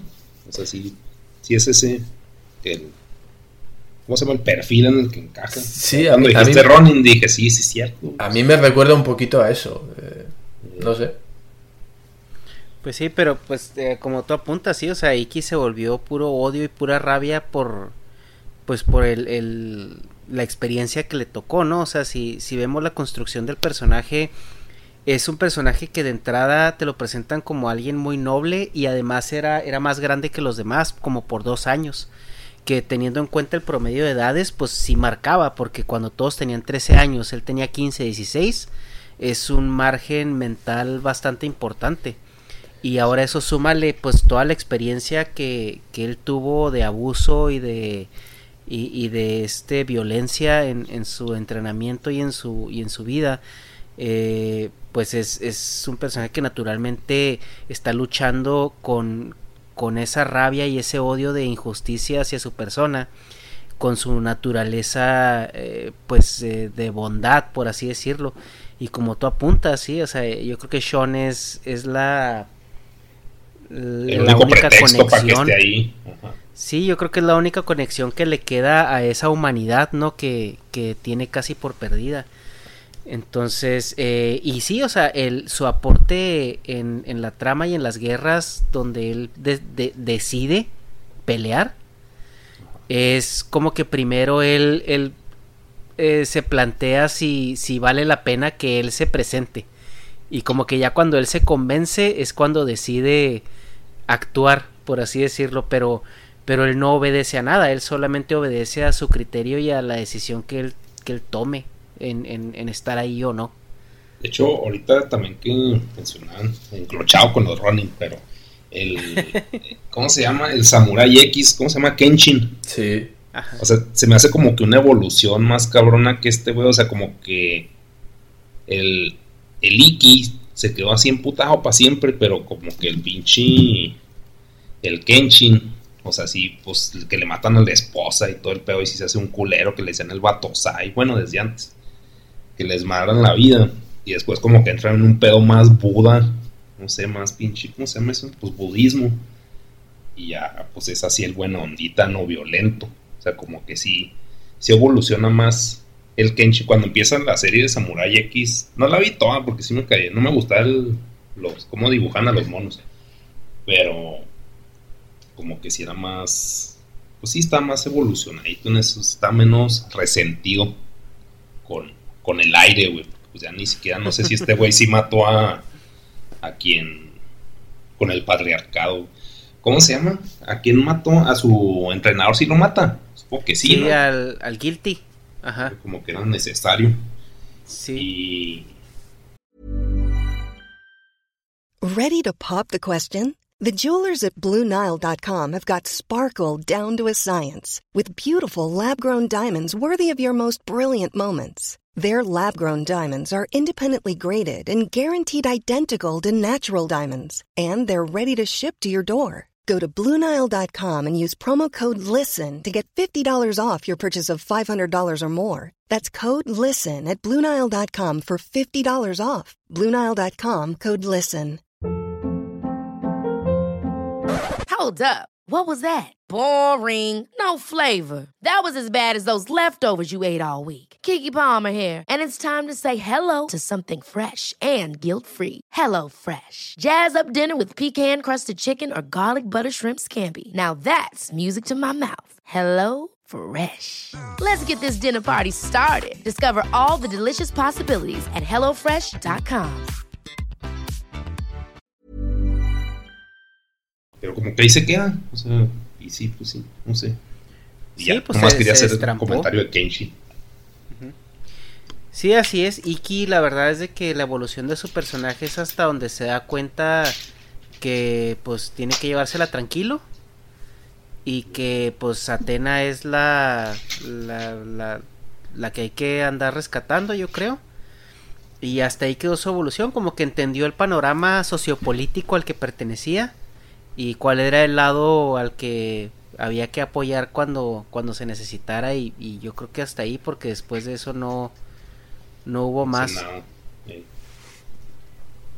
Bueno, una especie de Deus ex máquina, ¿no? Cuando se ponía el tema complicado, traemos a Iki que, que parte la pana y ahí, y ahí lo ponemos, ¿no? Bueno, creo que también recordaremos en varios animes pues ese, ese personaje que está en apuros y de repente aparece ese super personaje que, que quién sabe de dónde sale, ¿no? Pero que es súper poderoso y, y soluciona el día, ¿no? Pues bueno. Viene siendo el Power Ranger blanco. Esa- ándale, exacto. Sí, hecho.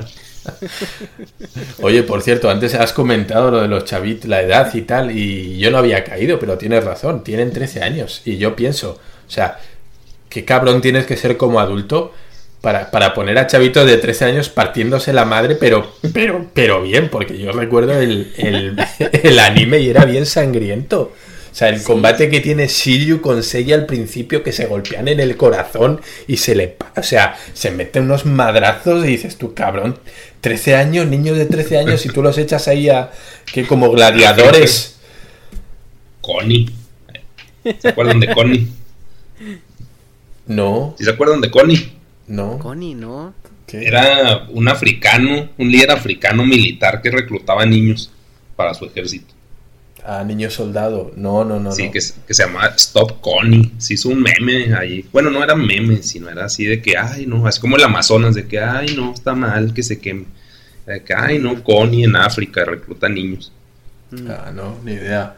Pero bueno, sí, ¿no? ¿Qué, qué, qué tipo más sádico el autor para, para poner a niños en el coliseo a, a partirse la cara. Sí, en es que fin. la verdad es que todos los promedios de edad eran ridículos porque el, el más viejo de todos era, era Saga con 28 años y, y de, ahí, de ahí todos para abajo. Los dorados estaban en promedio de edad entre 20 y 24 años.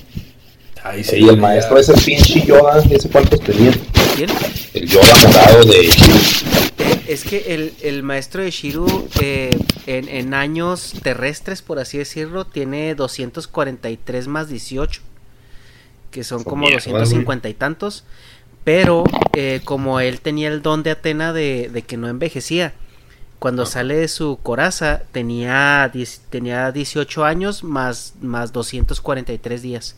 Porque cada año después de la Guerra Santa era un día para él en, en, carga física. Ah, Entonces realmente 18 años. Pero fíjate, o sea, eh, tenían 18 años cuando pelearon él y el, y el otro la Guerra Santa. O sea, ahorita estos caballeros dorados ya la llevan de gane en 20, 23 años. Sí. La mejor calidad de vida. De la peste. sí, pero los, los de bronce estaban todos entre los 13 y 15 años. Y los de plata estaban entre los, los 16 y 19 años. Mm. Sí, los de oro siempre eran los más, los más rucos. Sí, y, y, y, si los veías en la serie, o sea, tú te imaginabas que eran güeyes de 30 años, así ya pinches treintones, este, bien sabios y con experiencia, ¿no? Y nada de que más bien era que todos estaban bien, bien chavitos. Sí, pues acuérdate, no sé, Tauro o alguno de estos. Tú veías al vato ese y no, no dices, oh, este tiene 20. No, sí, bien señor ya. Ajá, exacto. Sí, sí, claro. Pues bueno, eh, Iki, pues, eh, pues ya lo comentamos, el antihéroe tipo Spawn, Punisher, tiene un trasfondo muy oscuro, tiene un conflicto ahí entre su identidad y, su, y sus circunstancias. Y eh, dentro de esas circunstancias, pues nos lleva al siguiente personaje, que es Sean. Yo creo que es un personaje muy incómodo eh, para Occidente. Es este personaje que nosotros interpretamos como afeminado, hasta cierto punto homosexual, débil eh, y, indeciso a veces, ¿no? Es como, eh, podría ser como el Shinji de los, de los caballeros de, Zodiaco sin la, sin la fase depresiva. Sí. Shun lo vemos que siempre trata de huir del conflicto, es una persona que es pues muy noble, muy sensible. Este pelea solo cuando es imperante, cuando no tiene otra opción. Pero cuando decide pelear y decide sacar toda su fuerza, pues es uno de los de los más fuertes de todos, incluso superando a Iki en fuerza bruta cuando, cuando decide utilizarla. Eh, y pues es una persona que que como Beetlejuice, ¿no? Es su ataque más fuerte, es decir, tres veces hermano. Y con eso, con eso le, se la rompe a todos los demás. Entonces, eh, pues yo creo que este personaje da mucho, mucho de qué hablar, ¿no? Porque eh, ahí es donde vemos un, choque cultural muy, muy interesante. Pero antes de, llegar a eso, a ver, Negas, ya, sé, ya me imagino qué es lo que vas a decir. Oh, sí. Pero, pero date. Date. Pues es que mira, o sea, por ejemplo, lo que mencionas de que, ah, cuando el güey se ponía las pilas, le ganaba a Licky. Eso nunca lo vimos en el anime, güey. Jamás, güey. O sea, el güey era, siempre. O sea, ya después tú, porque traes más contexto que Hades y la chingada, y que ese güey casi que flota, güey. Poder. Pero pues en el anime, no, pues se veía, pues el güey de rosa, güey, ya desde ahí. En ese entonces Barbie era rosa, no sé si a la fecha siga siendo, pero o sea, era un color de niña totalmente. O sea, sí, pues su, armadura era una armadura de una mujer. tenía, tenía, senos. chichis, güey. Ajá, así que, ¿por qué, güey?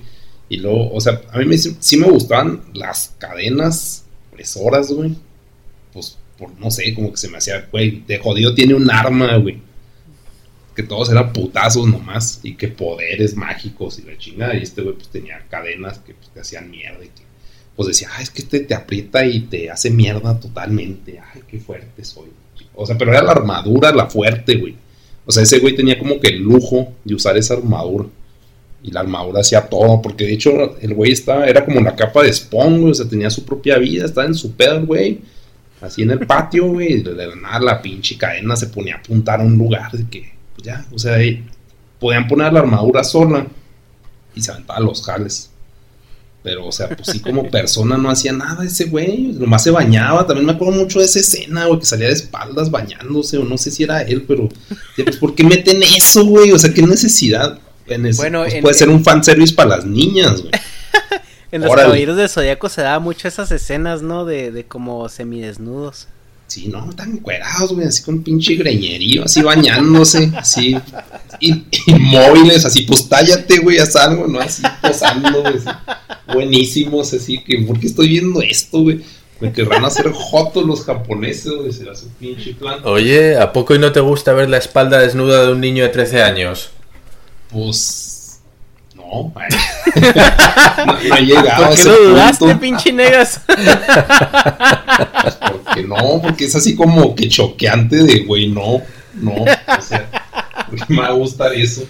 Pero, a ver, negas, si tuvieras 13 años. no, no te creas. huevado con lo mismo. Y te meten a bañar con chon. ¿Te gustaría? Así, ah, bueno, no, ya a esa edad, pues. No, güey, o sea, no. No, y yo no, te digo, yo no los veía como 13 años, pues tú porque, o sea, tienes todo el contexto de que son 13 años, para mí eran pinches adolescentes, pero o sea, así prepa, güey. Tenían como 17 todos y como dices, los dorados, los adultos, tenían como 30. Pero, o sea, que de hecho, ¿por qué chingados? De hecho, hay una escena en el, en el anime donde, donde están este como descansando después de no me acuerdo qué pelea. Ya, ya, ya había entrado Kiki, el monaguillo de Mu.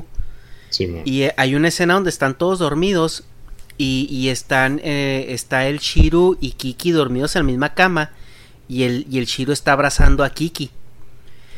Entonces, o sea, si lo ves como en, fuera de contexto, si es una escena muy muy rara. al niño. Ajá, porque ves a un niño que, que tiene unos 6, 7 años, tú lo ves así, y ves a un cabrón de 18, 20 años, ¿no? O sea, Michael Jackson. Pero ya si te pones en contexto, realmente es, es, un niño, un adolescente de 13 años dormido con, con un niño de, de 7, 8, o sea que que pues sí, sí tiene ya una connotación un poco más inocente, porque pues hay muchos hermanos que duermen en la misma cama hasta que tienen 12, 13 años. Simón, sí, o sea, pero pues te digo yo, no, no sé si los veía, pues adultos. No, pues sí, sí está desagradable, o sea, sí tiene sus escenas de que por qué chingados estoy viendo esto. O sea, si, si ya con lo de la sangre, hubiera así ridículo, que pinches, pues garrafones, lo estúpido de sangre. Pero, o sea, como que pinchichón, no, nada, nunca, güey, nada así gris. O sea, y también, pues, como dices, pues llorona, así, ay. O sea, como el que describías que ahorita el niño de Doraemon, güey. Así que le hablaba, pues, a su Doraemon, que era el Iki. Decía, ay, ven, haz tú una talacha. Pues, no, no sé, o sea, no, nunca vi su poder relevante. Y cuando peleaba, peleaba con Jotos. Sí, güey, o sea, pónganle pinche Tauro, güey. A ver si tan vergas, güey. pues le ponían al princeso del Pisces, güey. Sí. Y vamos a ver quién gana. Ay, bueno, o sea, mames. Pues así que, pues, güey, esta pinche pelea de locas. no sé. Tu arma eran flores, güey. O sea, como que cosas, pues, de, de este lado del charco, pues no tiene nada de, de no sé, de contexto masculino, así que no mames, no. Sí, ya, pues que sí, se, pierde mucho el contexto porque eh, Pisces era, era muy fuerte, o sea, era de los caballeros dorados más fuertes que había. Y Chon se lo echa de un trancazo. O sea, ya cuando Chon dice, ok, no queda de otra, voy a tener que pelear. Chon se lo, se lo echa con una tormenta nebular de, y de un trancazo lo mata. Pero también es eso, güey, o sea, como que eso para mí no hizo ver fuerte a Pisces, sino, o sea, pues débil, o no, más bien no hizo ver fuerte a Chon, sino de que débil a Pisces. Así que, güey, ¿cómo te gana ese pendejo? O sea, ese güey no hace nada nunca. Y te da unas cachetadas y ya te caíste, güey. O sea, como que si querías ver putazos y sangre, y te desmadre todos los sentidos, porque un güey, a Sella, ¿no? Le desmadran todos los sentidos, como. A Sella y a Iki. A Iki se los, se los desmadra Chaka y ya sella el Saga. El Saga ya malo cuando se está dando un tiro con él. Pues así pedazos de personas, güey. Y estos güeyes se que, ay no, Kinkis y lo pum. Ay, sí, pásale, estos, pues. Peleándose a, floretazos, ¿no? y ni siquiera el que sube las escaleras de rosas, güey. Ni siquiera el chon, güey. El que la sube es ella. O sea, también eso está bien chafa, porque si tú estás diciendo, el güey era bien mamado, el pinche. ¿cómo se llama? El Chon. Déjame acercar el micrófono. ¿Por qué? Y el güey no le hizo ni un raspón, el Pisces. ¿Por qué no se va él? O sea, ya sé que pues es por pedo de protagonismo, de que pues ella es el Pirulas y él tiene que llegar con el último jefe. Órale. Pero pues ya viéndolo en contexto, pues pinche inútil, güey. Pues súbase usted, güey. Pues si usted está enterito, si no le hizo nada a este güey. No, pues, es que se, se, acaba, se acaba muy madreado, pero. Se alcanza, acaba muy sudado y se tiene que bañar. O sea, nunca vi así que, güey, no te hicieron nada, mamón. Los otros siempre les rompían la armadura, güey. Y ese güey no, ¿o sí? Sí, sí se la rompieron. De hecho, ahí eh, con Pisces acabó sin armadura. Fuera. Pues, pues no sé. se la quitó él solo, ¿no? Así, no, ¿qué estás haciendo, güey? Espérate.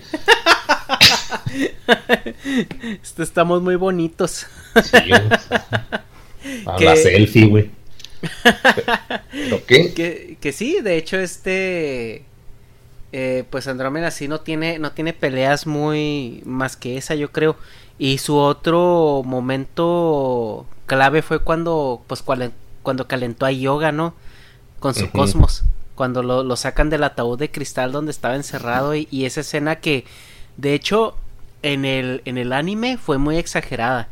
Porque, y, de, y Kurumada tuvo problemas con ello. Este, el, autor, eh, reclamó a, la productora de, de la escena eh, porque en el manga la escena nada más eh, eh, Shun se sienta enseguida de Hyoga y empieza, empieza a calentarlo con el cosmos, ¿no?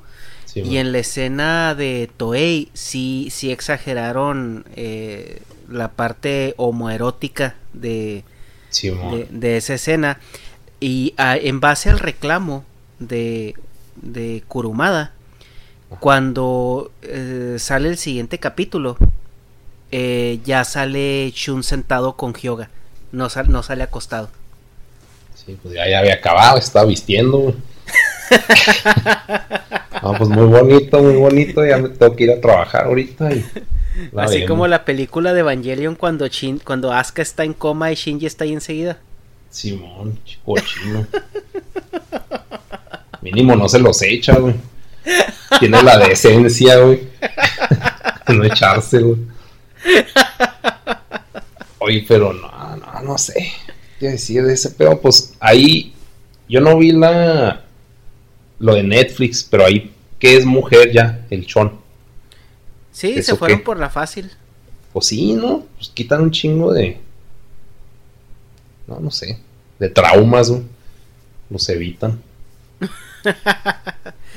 Pues sí, de hecho sí lo comentamos, ¿no? El, eh, en el, en el, la plática pasada que tuvimos eh, Darma y yo.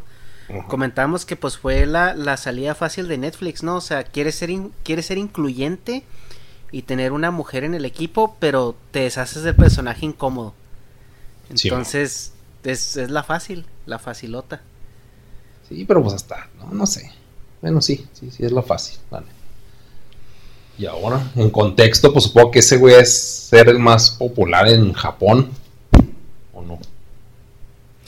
A, ver, desde luego era el más impopular en Occidente y yo creo que de largo. Cuando uno estaba jugando en el patio a los Caballeros del Zodíaco, ¿no? En el recreo, apuesto a que nadie quería ser Shun. Sí, no. Nadie se peleaba por a ver quién era Shun, ¿verdad? Me imagino que, bueno, era, era el último o, si acaso nadie quería ser. Y precisamente por eso, por, bueno, pues para nosotros es, como tú indicabas, Novita que era el, niño de Doraemon, pues es, lo veíamos desde esa perspectiva. Para nosotros era un tipo que era una nenaza. No quería pelear, siempre llamando a su hermano, el hablando, era el pacifista de mierda, que en una serie donde todo el mundo se daba de hostias y se daba de puñetazos, era el que no quería pelear. Pues qué cojones pintas en la serie. O sea, estamos en una serie de darse piñazos y tú eres el único que no quiere pelear. Pues fuera que sobras. ¿No? Era, era un poco la sensación que daba este personaje. Pero claro, ahora lo vemos y desde el punto de vista japonés, pues este personaje es el más puro de todos. ¿Vale? Es el personaje más, eh, más iluminado, es el que más se acerca a la filosofía zen. ¿Vale? Es, es, una persona que no quiere dañar a nadie y que solo actúa y reacciona para defenderse. ¿eh? Sin embargo, nos damos cuenta que sí está eh, dispuesto a morir eh, por, los demás, ¿no? O sea, es una persona totalmente pacifista, es, vamos, sería la reencarnación de Buda en la Tierra, sería como Jesucristo, es un tipo que nunca quiere utilizar la violencia, solo cuando le obligan y es exclusivamente necesario, pero que sin embargo sí da la vida por los demás, ¿no? Es el que dice, no le mates a él, mátame a mí en su lugar, es un poquito ese personaje, ¿no? Bueno, pues es, es el niño guapo, es la sensibilidad encarnada, la sensibilidad entendida a la japonesa. Es una persona eh, que no quiere conflictos, una persona muy tranquila, rehuye del combate, sin embargo es muy noble, mm, le vemos es muy andrógino que para nosotros no es un no es algo atractivo para y sobre todo para los niños no un niño occidental no ve ningún atractivo eh, en este personaje. No, no, no dice, Buah, yo quiero ser como él o yo quiero ser este personaje. No, para nada, todo lo contrario. Sin embargo, encaja muy bien en el, en el perfil de, de ese Sasuke, ¿no? De esa, esa, persona como muy reservada, muy callada, muy, no sé si, muy, andrógina. Y esto lo toman ellos como una virtud. Realmente es una persona que rehuye de los conflictos, que no la hace de pedo, que por mucho que le busques, o sea, para que realmente el tipo te ponga tus putazos, tienes que ser un auténtico hijo de puta con él. ¿Vale? O sea, de, verdad le tienes que buscar mucho porque tiene una paz interior increíble. Y esos son valores que casan muy bien con el pensamiento japonés. Es una persona que está muy acostumbrada a sufrir, que es capaz de sufrir una cantidad muy grande, no inmutarse, no responder ante las provocaciones y además, bueno, pues físicamente lo ponen como un chico muy, muy guapito, ¿no? Eh, lo comentaba con Ernesto el otro día. Shun sería el perfil asiático que es un cantante de K-pop o algo así, ¿no? Una persona muy fina, muy estilizada y que sin embargo esa esa carencia de testosterona que podríamos decir que es lo que parece que llama la atención en Occidente, pues él no, él es una persona muy, muy femenina en el aspecto físico y aún así resulta muy atractivo para los asiáticos. Tiene, tiene ese perfil muy, muy deseado de, bueno, pues sí, de, de, idol, ¿no? De idol. Para nosotros los idols, pues no, en principio no nos llaman la atención físicamente, porque, güey, ¿tú qué quieres? ¿Tú quieres un metaero? ¿Quieres un rockero? Un tipo que, que digas tú, güey, este tiene los machos bien puestos. Y Shun no encaja en ese perfil occidental de, masculinidad, pero que sin embargo, pues es un perfil muy deseable para las chicas, es un tipo sensible, no sé. Eh, y yo creo que por ese lado es lo más, eh, lo más incomprendido desde el punto de vista occidental, porque se aleja totalmente de lo que entendemos nosotros como el perfil masculino y bueno, ya no solo se aleja, sino que se pasa al otro lado, ¿no? Y yo creo que en ese aspecto pues causa mucho conflicto. Eh, no, no, acabamos de entender el personaje por, por, una carencia de contexto total. Porque este personaje es atractivo y se entiende en el mundo asiático. Fuera de él es un perfil de Joto, tal cual. Pues yo creo que es un, uno de esos personajes que, que se pierden en la traducción cultural, ¿no? O sea, es muy, muy difícil hacer una tropicalización de lo que representa el personaje pues eh, culturalmente de donde viene a, hacer lo que de alguna manera encaje eh, en, en, las en los otros cánones culturales no por así decirlo.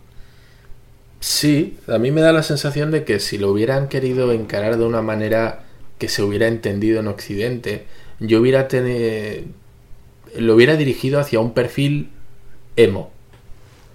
Yo creo que hubiera funcionado más bien como un personaje emo, un personaje callado, retraído, em, que un personaje más, no sé, más tan suave, ¿no? Para nosotros se nos queda es como si le faltara sal a la comida. Es un personaje muy, no, no, no acaba de aportar nada, es, no, no lo sé, no lo sé.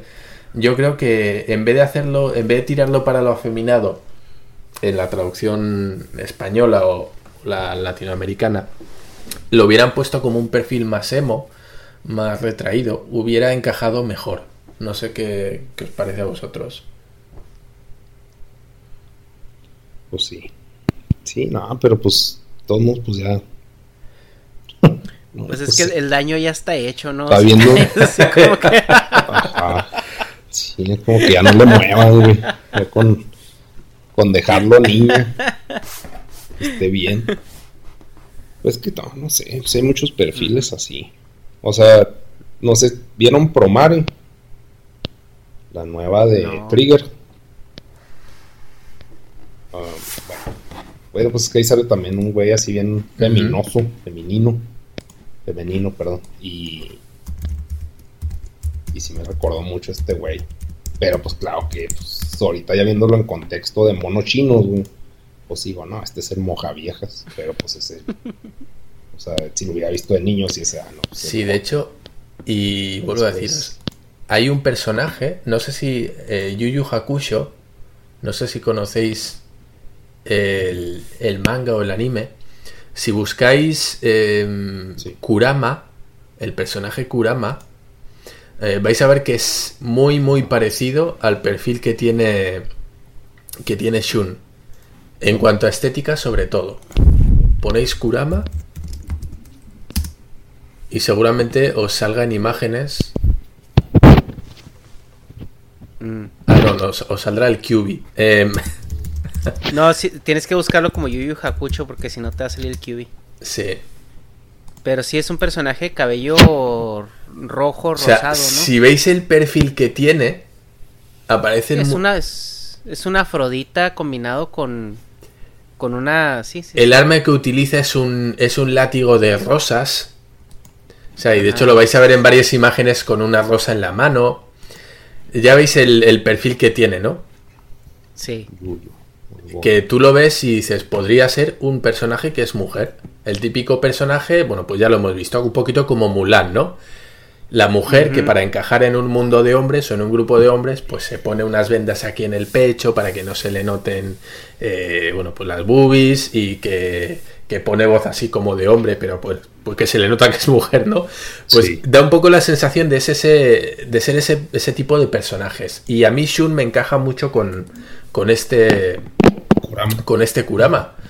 Pues sí, sí, si lo veis en las fotos, mm, a mí, vamos, desde luego me recuerda mucho. Es un personaje muy poderoso, además, Kurama, ¿eh? eh pero bueno, estéticamente al menos, y yo creo que la esencia del personaje está muy en consonancia con, con Shun. Claro, es que estos, este perfil, que ya veis que algunos parecen eh, casi mujeres, pues este perfil es muy muy atractivo en, Japón. Si veis el tipo este que es la, portada de, la revista, ¿no? El que tiene el número 246 ahí abajo. Sí. Si lo veis. Pues fíjate, o sea, tú esto lo ves en México, lo ves en España y ¿qué piensas? Sí, a este, a este le gusta tras tras por detrás. ¿A los primeros o cuáles dicen? Eh, no, los eh, primeros. dale poquito más para abajo. Eh, poquito más ¿El de la revista. Con el gato. Ah, ah, Simón, no mames. E incluso los primeros. Los primeros parecen una bola de lesbianas a, medio, a medio transicionar. ¿Cómo les... Perdona, yo no sé qué les... yo no sé qué lesbianas hay en, México, pero las lesbianas de España son mucho más masculinos que estos. Sí, Son pinches camioneros, güey. Estos son...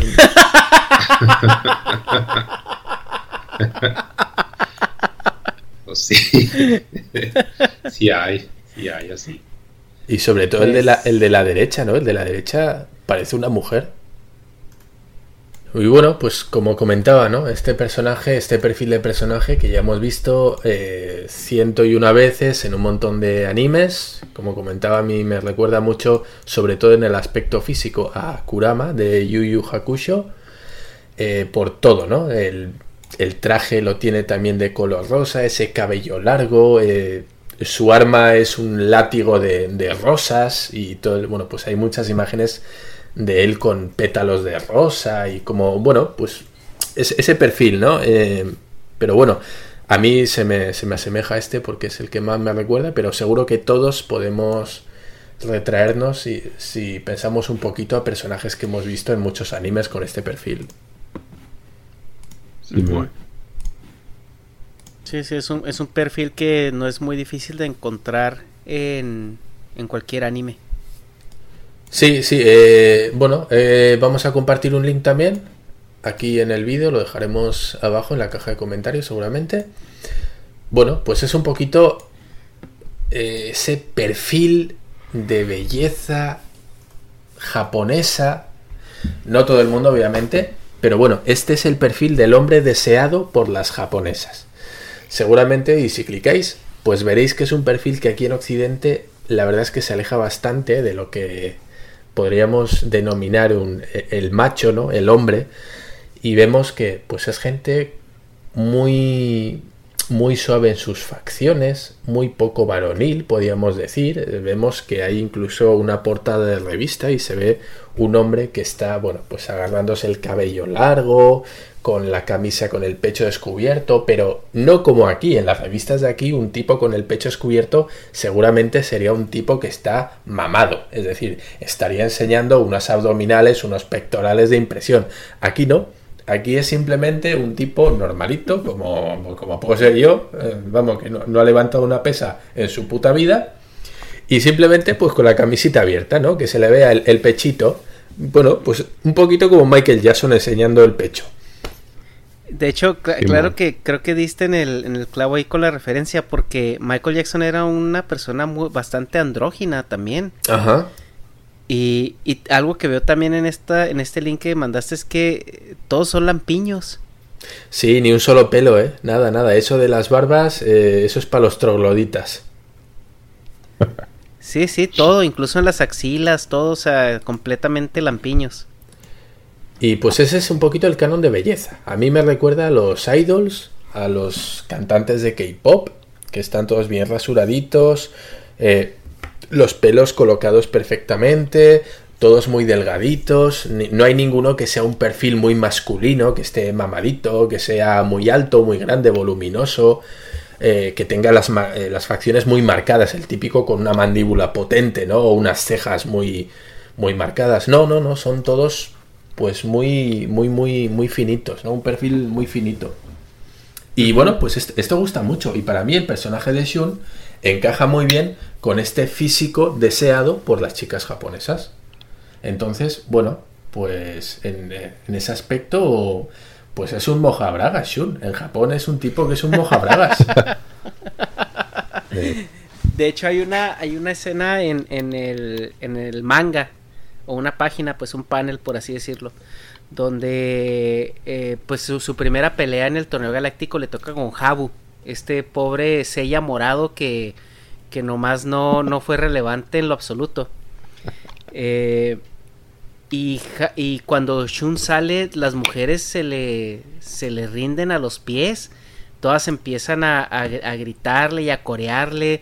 Y traía su club de fans y muchas con pancartas y todo, ¿no?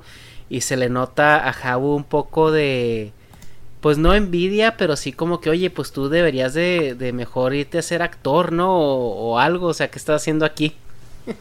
Simón. Sí, sí, mejor Kyle antes de que te antes de que te deshaga la cara, ¿no? Por así empezó a hacer la, trash talk. Antes de que te la estropeen. sí, ya, ya vemos que Habu no servía ni, ni para costal. Simón. Pero pues bueno, eh, yo creo que pues Chun ya nos queda claro que más bien se quedó en esa eh, en, esa diferencia cultural, la traducción y la tropicalización pues no, no, no le favoreció en lo absoluto. Yo creo que no había manera de, de ponerlo de, de, otra forma. Entonces, eh, y a lo mejor ponerlo de otra manera hubiera, hubiera alejado el, el propósito del personaje, ¿no? Que más adelante lo vimos. Sí, sí, sufre de una descontextualización cultural tremenda. Es su, su principal problema. Sí. Que los que no hayan visto eh, pues la saga de Hades eh, vayan a verla porque ahí es donde, donde todo esto aterriza. Donde toda la construcción del personaje de Shun aterriza y, y tiene sentido. Y se entiende un poco más todo lo que Dharma nos acaba de comentar. Pero bueno, eh, el siguiente personaje y el último en la lista es un personaje que es muy querido por muchos, eh, por mucha gente es el favorito. A mí me repatea y ahorita voy a explicar por qué. Pero pues es Chiru, el dragón. Que es el, el que se inmola cada vez que puede, que siempre está ciego, el que siempre está este, sufriendo y quedándose sin, eh, sin sangre por salvar las armaduras de los demás, etcétera, etcétera. Eh, pues este personaje es, es propuesto en, en, el anime y en el manga como pues ese personaje que es la personificación de la sabiduría, ¿no? Y la justicia. Como que Shiru tiene esa formación de, de, de pues de, de, un maestro que es muy, muy anciano, muy sabio. Entonces Shiro es una persona que se contiene mucho al momento de explotar en sus acciones, pero a diferencia de los demás, él, él, él no duda en, en ejercer esa justicia, ¿no? Y, pero su manera de pensar, su manera de actuar es, es muy es muy ecuánime y es muy inteligente y aparte es como muy tiene esa conexión ¿no? con, con los preceptos eh, por así decirlo creo podrían ser budistas eh, y pues Shiro es el dragón es el que eh, tuvo que luchar con una cascada por por obtener su armadura.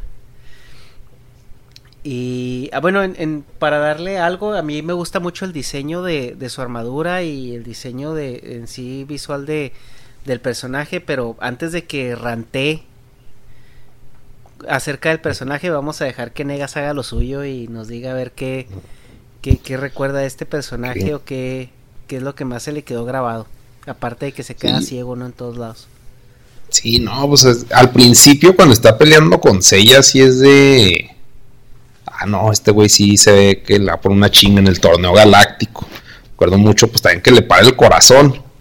Entonces me hizo así que, no, pues ya valió verga este. O sea, como que al principio sí pensé, pues es que era un dragón, o sea, el otro era un caballo. Un caballo contra un dragón, pues claro que lo va a hacer mierda, güey. Y no, güey, así, ay, no, se murió. Revívelo, a putazos. Sí, mames, o sea Dicen chafa, pero pues ya, bueno. Y los colores, pues no sé, tío. El, el hecho que trajera su, su ropita. El verde, no soy fan del verde, güey, me caga, de hecho. Pero, bueno, hay ciertos verdes, ¿no? Pero ese no, se hace muy culero. Y el. Y la base de la ropa que usaba era como rosita, güey. Sí, no, no sé, violeta. como que. Simón, así que nada, no mames. Y y ya después, pues sí, güey, así de que de buenas a primeras se quedaba ciego, güey, pero o sea, como, ¿por qué ciego, güey? O sea, como que había, que, güey, pierde un brazo u otra cosa, o sea, bueno, te quedas ciego una vez, órale, güey.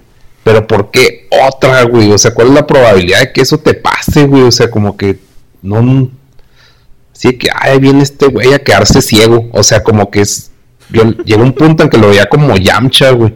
Así que, ¿qué vas a hacer, güey? O sea, la neta, no, es que el octavo sentido, sus mamadas. O sea, pues sí, sabía que lo iban a poner a luchar a fuerzas. Pero como que no.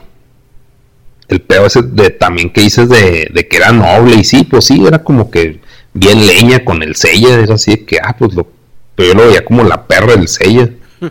No sé si alguna vez lo demostraron así, pero era como que, sí, señor, sí, lo que tú quieras. Como que pues era pues el Oliver, ah, bueno, el líder del equipo y el, y el otro güey, pues ahí dándole Tom, seguimiento. aquí.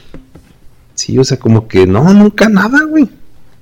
Igual, ay, no, no sé. O sea, no me acuerdo de algo relevante ese güey. Pues no sé si que, tú tengas. Sí, o sea, Shiru era. Eh, pues es que realmente ahí la jerarquía quedó muy clara, como tú dices, a putazos, ¿no? O sea, Ajá. el dragón era un personaje pues muy fuerte físicamente y con también un, un entrenamiento bastante estructurado.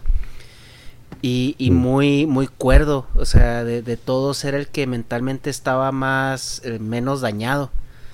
Uh -huh. Y, y, eh, y, y, llega con Sella, pues ella lo mata y lo revive. Pues es así como, pues ahora eres mi perra, ¿no? O sea, me debes la vida. Y así es como Shiru lo ve. O sea, y toda la, la serie de, de Saint Seiya eh, Shiru cuando tiene interacciones con, con Seiya, pues eh, de alguna u otra manera sale a, relucir esa deuda que tiene con, con él. Sí, entonces pues sí, ya le quita un chingo de protagonismo y pues, ¿cómo te digo? Pues sí, o sea, como que una autonomía o toma decisiones propias, o sea, como que no. O sea, nomás simplemente existía por hacerle el paro al Seiya. Entonces, pues eso le quitaba mucha. Pues sí, ¿no? Sí. Y entonces, ¿por qué a ti te cago? Tú lo vas así hasta el final. Sí, yo lo digo hasta el final porque la verdad es de que a mí sí me caga por ciertas eh, cuestiones particulares, pero. Eh, a ver, Dharma, eh, yo creo que aquí Shiru es lo que como la, simbolización como de la justicia, por así decirlo, ¿no? O sea, una justicia aplicada de manera consciente o coherente. Eh, sí, sí, vamos a ver. A ver. Primero, que cromáticamente es, es una maravilla. ya sé que a vosotros los colores nos han gustado, pero desde luego tiene, tiene unos colores complementarios, se llama split complementario, bueno, eh, no sé cómo se dice en español, pero en inglés es así, los colores, ¿no? Tiene dos colores eh, fríos que se llaman, que combinan muy bien entre ellos, y un terciario que es un color cálido, que es el amarillo. Entonces, en el aspecto visual, desde luego, eh, si jugamos con la teoría del color, el diseño es, es muy bueno. Pero bueno, luego ya te puede gustar o no, como decía Negas, hay muchos verdes y ese verde es un poco así, y hay muchos morados y ese morado es un poco así. Así que... que yo, yo, tengo las figuras de... De pues, los monos, pues. Sí.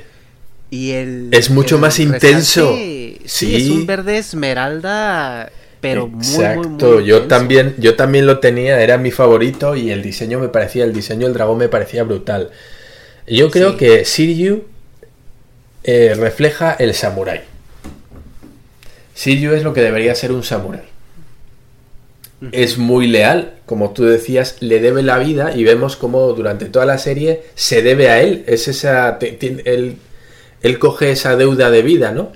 Entiende que le debe algo y como pasa a ser esa especie de señor, de deudor suyo, lo que hace es seguirle como perrito faldero, diríamos, ¿vale? Lo que es, tú me has salvado la vida, contraigo una deuda de por vida contigo y me pasaré a servirte, ¿no? En lo que pueda, ayudarte en lo que pueda, que es un poquito el concepto del samurái, del que sirve, ¿no? Y como tú decías, es el más sabio del grupo, bueno, por algo es también el dragón, el dragón es símbolo de, sabiduría, tanto en China como en Japón, sí, es, bueno, en otras culturas es la, la serpiente, pero bueno, él simboliza el dragón, que es la sabiduría milenaria. Y como tú dices, es una persona muy inteligente, muy fuerte, em, es prácticamente el, sí, el, guerrero definitivo en ese aspecto. Y yo creo que simboliza eso, es el papel del samurái. Yo es, es como, es donde lo encajo. No sé. No sé, no sé cómo lo veis, no, no sé qué os parece, si sí, si no, si lo veis como un samurái. Pues sí tiene sentido, porque pues, o sea, pues es obediente, pues lo entrenaron así, pues hacía caso. Y pues también servía pues, a Seiya en este caso, en lugar de a Saori, pero pues va de la mano. pues sí.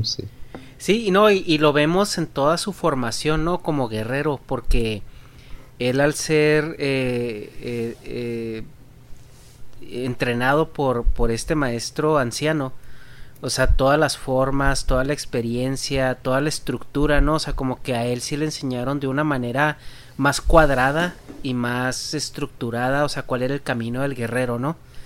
Y, y en, el, en el manga se ve cuando Doko pues le da las enseñanzas no nada más de cómo pelear, sino de, de cómo interactuar con, con la naturaleza, cómo interactuar con, con la gente, cómo identificar este eh, pues amenazas y cómo reaccionar a ellas, eh, el, pelear por una causa, el pelear por, eh, por o sea, sí ser agresivo y ser este contundente, pero no, no como un sella, ¿no? O sea, no, no ser pasional, o sea, como las emociones manejarlas y aplicarlas en el contexto adecuado. Sí, a mí me parece que la diferencia que se podría, bueno, pues asemejar un poquito a, a Hyoga, ¿no? Hyoga, Hyoga, Hyoga. Sí, el, el cisne. El cisne, puñetas. Para que veas. Bueno, a mí se me hace que el perfil de, del cisne es mucho más marcial, es decir, él, sí. como decía, él es un como un militar, ¿no? Un militar de él es el soldado, él es un buen soldado. Sin embargo, Shiryu es mucho más. Un samurái no solo era un buen luchador, era un poeta, ¿vale? Un samurái debía entrenarse en cuerpo, en alma y en mente, ¿vale? No solo tenía que ser muy bueno con la espada, también tenía que, pues eso, era, tenía alma de poeta, tenía que escribir, tenía que, que leer, tenía que tocar un instrumento, tenía que, pues enriquecer no solo sus habilidades marciales, sino sus habilidades interiores. Tenía que ser un artista también. Y yo creo que Shiryu entra en este perfil de persona que no solo es muy buen luchador, sino que además es un filósofo, es un poeta, eh, entiende muy bien eh, el mundo, ¿no? es, es, un tipo ilustrado en ese aspecto. Y yo creo que encaja pues en, en lo que querían transmitir con, con Shiryu. O al menos es la sensación que me da. No, y también la otra parte con Shiryu es que eh, el güey aborrece la injusticia. Porque eh, él, él pues sí, o sea, sí pelea por su causa y todo. Pero cuando entra al templo de cáncer, que, que él, él ve pues todo lo que estaba sucediendo ahí, que cáncer torturaba de una manera eh, pues que hasta para él podría ser recreativa, ¿no? O sea, el torturar. Sí, y que oye, tenía perdón, niños y mujeres y, y, todo. Y que los y que Cáncer los torturaba por gusto. El Shiru se, se enfurece. O sea, es como eh, no tanto el hecho de, de, que hubiera muertos ahí, sino la injusticia y es el abuso, ¿no? Que fue lo que lo, lo encendió. Oye, entonces, pues por eso era ciego, güey. Hasta ahorita me está cuadrando.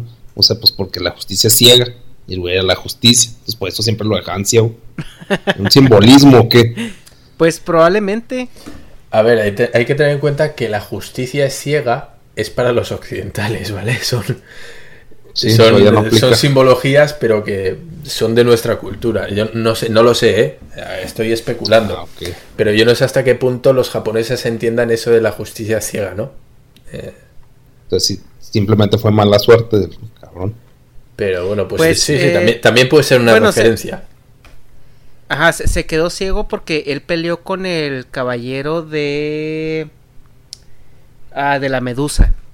Entonces, eh, él se, se quedó, o sea, él se hizo ciego a sí mismo para, para poder combatir a, a, a este caballero sin que lo transformaran en piedra. Sí, man. Entonces se sacó los ojos, por así decirlo. Fíjate que es, es un poquito el, el rollo del sacrificio, ¿no? Como hacerse el, el, el harakiri o estar dispuesto a sacrificarse por, por la causa. Sí, él siempre se inmolaba. Y, y, Ajá, pero ahorita, ahorita hago mi comentario al respecto. Claro, claro. Es, es la, la, hora del hate. Toca el hate speech ahora. Sí, pero, pero sigue, sigue. No, no, no. Bueno, pues nada más, ya era, era eso. Creo que pues sí, sí, no sé. Para mí eh, simboliza el ideal del, del samurái. Pero bueno, no, no lo sé. Eh, ahora, ahora van a quedarle las hostias. ¿eh? Ahora le, le, le, vas a dar tú la del pulpo. Y a ver, a ver qué tienes que decir de mi personaje favorito. es que a mí lo que me molestaba es. A Shiru lo pintaban así como el personaje perfecto, ¿no? Ajá. y como como y, y, y, era un favorito entre muchos pero si te pones a analizar o sea a todos los demás y a compararlos con él porque todos decían ay pobrecito se quedó ciego se se este se sacrificó en en este por eh, por los demás no este y, y, y él decidió quedarse ciego ay que qué lástima, ¿no? Noble. Pobrecito. O sea, el güey, para empezar, es al que mejor le fue de todos los, de todos los huérfanos. Lo mandaron a entrenar a un lugar donde no había un clima extremo, donde tenía, tenía un maestro sabio y amoroso que lo enseñaba a base de palabras y de, y de enseñanzas con mucha metáfora. Y tenía morrita, tenía una morra que le cocinaba, que lo atendía, que se preocupaba por él y hasta que lo hacía dormir calientito en las noches. O sea, pues con razón el güey regresa al torneo galáctico y el güey regresa en sus cinco sentidos porque pues, o sea, por ejemplo, al Sella se lo agarraban a chingazos allá en, en Grecia. Porque, ah, porque Sella era víctima de racismo. Porque los, los mismos griegos decían que como un japonés estaba compitiendo por una armadura que tenía que quedarse en Grecia. Entonces a Sella lo, lo, lo hicieron menos siempre por, por su raza. Y luego segunda, Hyoga, pues Hyoga se fue a, a, la, a la Siberia y como que Camus sí lo entrenaba, pero pues Camus llegaba, le daba sus chingazos y lo entrenaba y se iba. O sea, no era como que lo cuidaba. Pues Shun, pues a Shun también le tocó ir sufrir allá su entrenamiento porque él no quería pelear y a huevo tenía que pelear. Y el último fue el que ganó la armadura porque casi se, casi se moría. O sea, la idea de ganar la armadura era que pues te tenías que morir en el proceso. Y la armadura decidía si eras digno o no para rescatarte, ¿no? El Iki ni se diga. Ese güey haz de cuenta que lo mandaron a entrenar a Ecatepec. O sea, lo soltaron ahí nomás. Y sobrevive, cabrón. y si sobrevives, pues a lo mejor eres digno. Y Shiro, Shiro estaba bien a toda madre, pues con razón era el güey que iba a tener las menos secuelas posibles emocionales. O sea, ese vato llegó así entero, así como se fue, así regresó. Enterito, a gusto, chido, se queda ciego, se deprime y va y se, y se esconde allá con su maestro y con la Shunrei. Y la Shunrei ahí atendiéndolo. Así que se le ofrece, pero, déjeme le cocino, déjeme le helado. Pero ¿cuánto dura ya? ¿Eh? Sí dura mucho allá con la Chunrei. Sí, güey, se deprime y, y, se va, este, casi toda la pelea contra los Caballeros de Plata, el, el, el Chiru después de que, de que se avienta el tiro con, con Medusa y queda ciego, se deprimió y se escondió. Así se fue a esconder, güey, como los perros, cuando se van a morir, así. y, Pero pues es que ya después pues era más útil que el pinche Iki, ¿no? O sea, como te digo, el pinche Iki acá, ahí voy. Ahorita llego, no se preocupe. Uh -huh. Pues este güey siempre estaba ahí de incondicional. Ya, por ejemplo, en los dorados. Bueno, también el Iki está en los dorados. Sí, el Iki en los de los hielos. Y con el Saga. Sí, no, no sé. Pero, y, y, por eso a mí me caía mal Shiru, porque como que estaba muy sobrevaluado. Y, y, pero, y, pero esto ya es más pedo de análisis, ¿verdad? O sea, es como que meterte al contexto y entender de dónde vienen y, y o sea, que, y ya esto lo ves más como cuando ya eres adulto, ¿no? O sea, que evalúas como todas las circunstancias y dices tú, no mames, güey, o sea, tus problemas son un miércoles cualquiera para el Iki, o sea, así como... o sea, un sábado en la noche para el Sella, güey, o un lunes por, en la mañana, güey, para el Pero. ¿por qué revivía, güey? O sea, bueno, ya nada que ver, pero ¿por qué revivía el... el... ¿Quién? el Iki, güey? Ah, pues porque... O sea, sí se muere, literal. Sí, pues se supone que sí se muere, pero con la armadura, güey, es, es la... Es la que lo revive. Simón. Ah, ok. Obviamente que no es continuo, así como un respawn en 5 segundos, güey. El respawn del Iki es como que la armadura se va, o sea, como que se va en medio de un volcán y como que ahí se regenera todo el pedo. Ok. Pero pues sí, sí, como que tiene continuos eh, infinitos ese güey. Es como el Krillin de los caballeros. Me es el Krillin. Pero más útil. Sí, sí, sí. A huevo. No, pues es que, o sea, como pues, por lo que dices, a ti te cae mal porque le fue bien. Pues es que la tuvo más pelada, güey. Y, y. O sea, eh, sí tiene mucha relevancia su personaje, güey. Pero pues que lo pobreten así, que, ay, pobrecito. Ay, mira lo que, que, que sacrificado. No mames, güey. No ver, mames. ¿Quién decía eso, güey? Yo creo tus compas, ¿no? Pues todos, güey. O sea, así Porque como, no. como así que, ay, pobrecito, se quedó ciego por todos los demás. Y luego va el Sella, güey, y le trae la, el agua milagrosa que casi se muere el güey en traerle esa madre. Y, y se la da, y luego se la toma el Shiro y pues no, o sea, No recupera la vista. Y en igual del güey de decir, ay, gracias, no, se, se agüita más y se deprime, güey, va y se encierra más. O sea, el vato ya estaba nomás ahí sembrando lechugas, güey, al final. la armadura la había escondido otra vez en el fondo de la cascada porque ya no era digno. Simón. Y el Doco ahí en su sabiduría, güey, así, ay, no, pues hay que darle chance al chavo porque está deprimido. Güey, hubiera sido pinche Camus, güey, lo hubiera regresado a chingazos, güey, así que no, mijo, o sea, agarra el pedo. A jalar, Simón. Sí, güey. Güey, hubiera, hubiera sido el Sella, güey. El Sella le hubiera valido madre, güey. El Sella si se hubiera quedado sin un brazo, güey. Se hubiera hecho un torniquete el solo, güey. Y se le hubiera seguido a los putazos, güey. Pero pues precisamente por eso, porque simboliza la, la perfección, ¿no? Ese, ese culmen de lo que debe ser que en cuanto pierde propiedades, en cuanto ya no está, co- él no se siente completo, ya él entiende que no sirve. Como no puede dar su mejor versión, él decide que si no os puedo ser lo mejor, eh, si no puedo dar lo mejor de mí, prefiero no dar nada. No, Dharma. No lo Sí, trates o sea, de reivindicar. japonés, Simón. Así es. No, que yo- mira que hasta, que hasta ir de nomás a estorbarle a Tauro, güey. Ya no lo estoy, no lo justificando. no lo estoy justificando. Le estoy dando una explicación. Sí. No, pero pues sí, de hecho.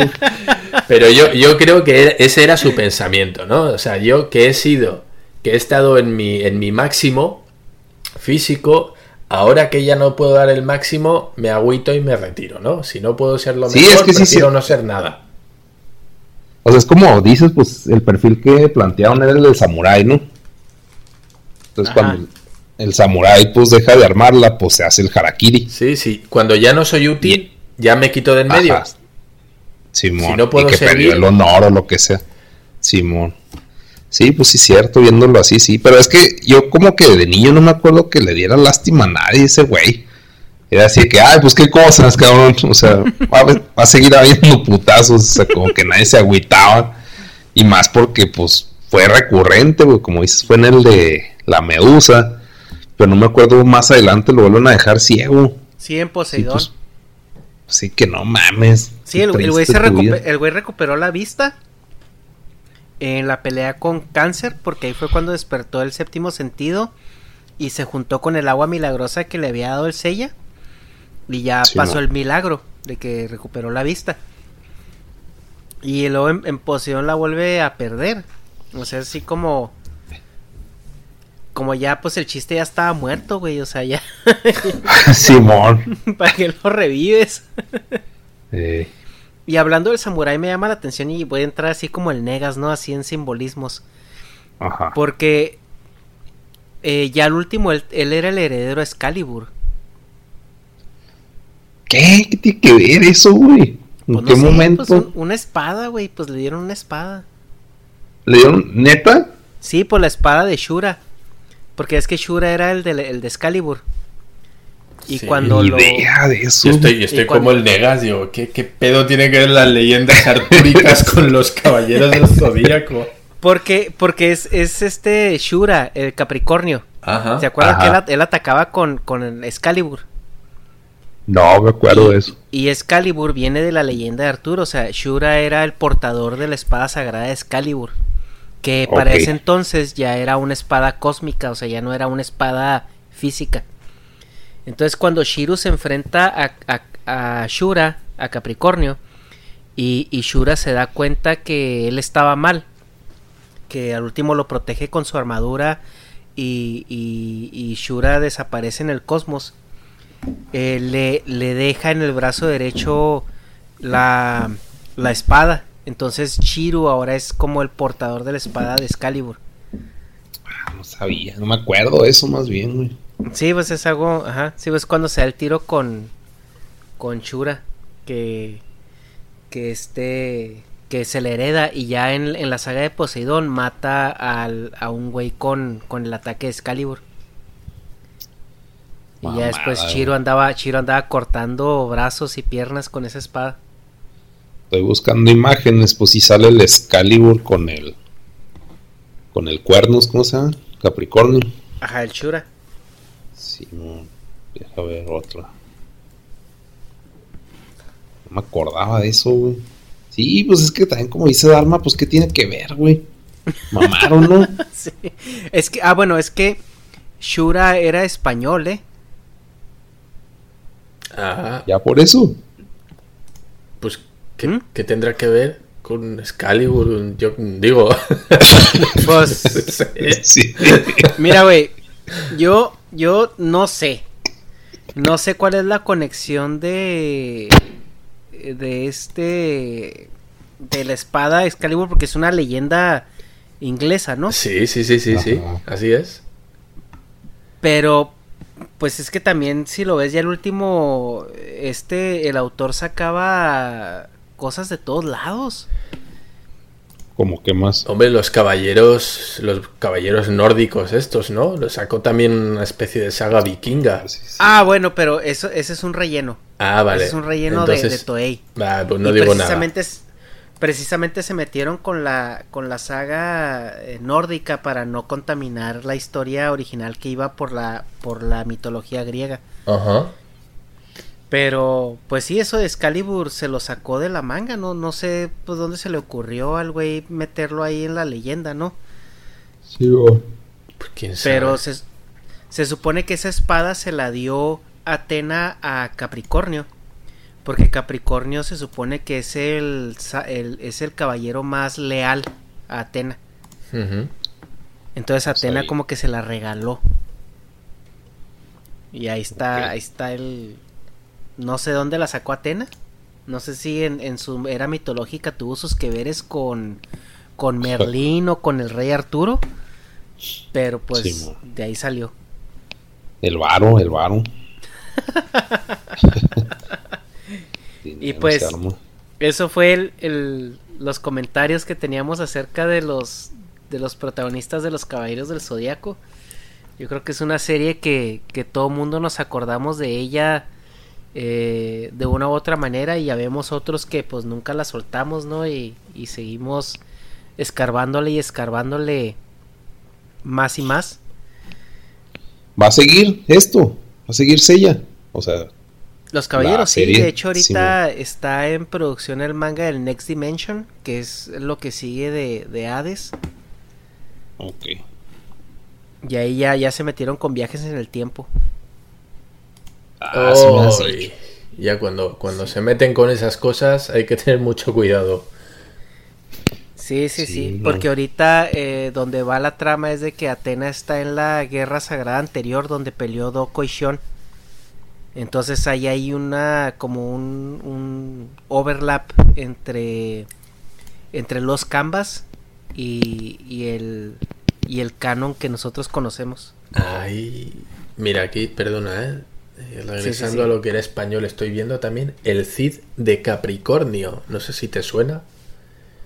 No. El Cid No. de Capricornio. Pero es como un Capricornio también. Pero bueno, el Cid, bueno, ya sabes que era un, un personaje histórico español. Entonces eh, me, me he acordado con eso que ha dicho que era español. Eh, pero bueno, lo dicho, lo de la espada Excalibur, que tiene que ver con las leyendas artúricas, que son eh, inglesas, pues, pues nada que ver. Eh, tiene que ver lo que el culo con las témporas. Pero, pues, pues, quién sabe. Sí, no sé. Eh, veces, eh, como lo justifican ahí, es de que pues Atenas reclamó esa espada no sé cuándo en la era mitológica y se la regaló a este güey porque era el más fiel. Y, y pues la armadura de Capricornio, o sea, esa espada fue sellada en la armadura de Capricornio. Y a partir de entonces eh, la hereda el santo de Capricornio. Y, y pues, pero sí, la, la, la conexión con, con este, pues con la mitología griega, pues, pues no, no, no hay. Ya. ¿Qué más conclusiones podemos dar al respecto? No, me caga Shiru, esa es la conclusión. sí. Ya gratis. Está bien, está bien. Que le fue bien en la vida. no, pues, es, pues sí, güey, pues compáralo con los otros, güey, pues no mames, güey. Oye, sea, ¿y luego creo por que- qué? que en, en así en orden de como les fue bien, pues fue el Chiro a toda madre, güey, hasta con aire acondicionado seguramente vivía. Sí. Y luego el el este a, lo- a lo mejor por ahí el el Seiya, porque pues el Seiya tenía su su Ah, yoga, ¿no, güey? ¿Cómo? yoga. Pues es que podría ser Sella o yoga. Eh, porque yoga dices que, digo, Sella que el racismo y la chingada. Simón. Sí, pues yoga era ario, ¿verdad? Ni modo que le hicieran racismo. Era un ario en Siberia. Sí.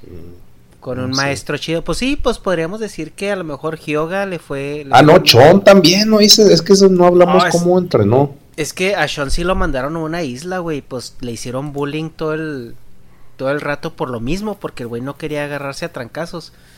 Y al final se ganó la armadura por, por ser puro, güey, por tener cosmos chido, pero.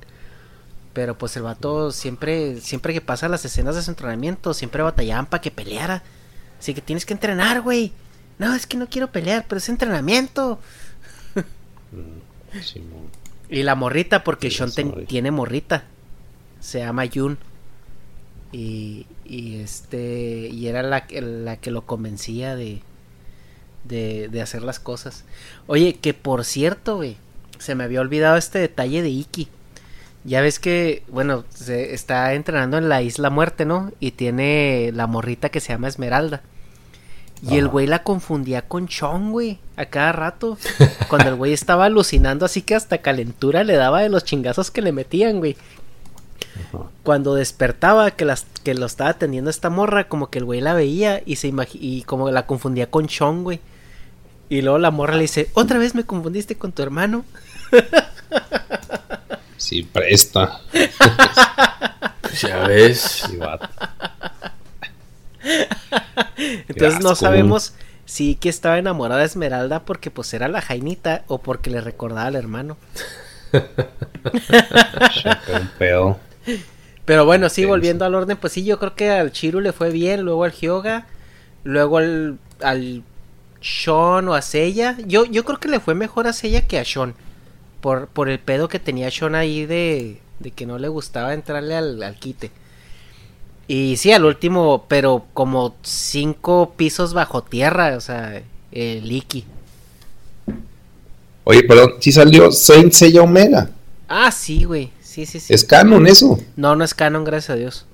Ah, no, ya en, en Saint Seiya Omega, neta, güey, eh, se metieron hasta con ondas Pokémon, güey, porque ahora las armaduras tenían elementos que eran tierra, agua, luz y que la, tierra era más fuerte que la otra y que esto y que aquello y que la armadura del Pegaso era de, luz y que otra eran oscuras, o eran así como elementales y y no, no, no está pues diferente. No, no, mal hecha, güey. Suena, como que, que, eran cosas para juegos de cartas, ¿no? Que si el agua le gana no sé quién para, para sacar merchandising de, de cosas de esas. Pues sí, es que realmente ya todas las eh, todas las series de Sensei ya que salieron después de de la de Hades, pues es, es nomás para vender juguetes, porque y fíjate, y funcionan tanto que yo sí me compré al, al Seiya de, de Omega, y ahí lo tengo armado. Porque la armadura sí está, a mí se me hizo padre el diseño, pero la, la serie es una basura, una basura completamente. En fin, pues bueno, eh, me he quedado con las ganas de, revisionar la serie. No sé, no sé qué tal a día de hoy, qué tal se verá. En, en mi recuerdo se ve muy bien, muy chido. La verdad es que tengo muy buen recuerdo, pero a lo mejor ya sabemos que hay ciertas series que no envejecen muy bien. No sé si me recomiendas volver a verla. Pues es que va a ser lo mismo que un anime de época. O sea, el, si la ves, pues obviamente yo, yo creo que la vas a ver en, el idioma original, en japonés. Y eso va a arreglar muchos problemas de traducción que tuvimos, al menos nosotros en Latinoamérica. Que de repente sí se contradecían o, las líneas no tenían sentido, pero era porque estaban tratando de, de traducirlas del japonés y, y, de repente esa traducción no era muy, eh, precisa posible. Sí, sí. Entonces, en las traducciones hay mucho trabajo de localización, ¿no? Hay muchos conceptos del idioma original que no, que no encajan. Como decíamos con Shun, por ejemplo, es un problema cultural. Entonces, me imagino que en español tuvieron que hacer muchos malabares para que ese personaje encajara bien con lo que decía. Y en japonés, pues bueno, si lo ves en japonés y entendiendo de dónde viene y qué es lo que querían hacer con él, digamos que uno no tiene que modificar eh, los diálogos para que se puedan entender. Y bueno, pues era una ventaja. Pues sí, sí, así es. Pues... Saint Seiya G, ¿te suena? Ajá, el, episodio G es como eh, los como los orígenes de de la, de la serie que nosotros conocemos. Ahí, ahí habla de de por qué Saga es malo y de todo lo que pasó cuando fue el entrenamiento de, de Sagitario y de Saga y cuando eh, Saga se, se le trampó. Ok, ok. Bueno. es que hay mucho ya, hay muchísimo. Y, y hay cosas que salen y luego de repente las descanonizan. Y porque el autor principal saca algo que contradice algún spin-off que hicieron. Entonces está...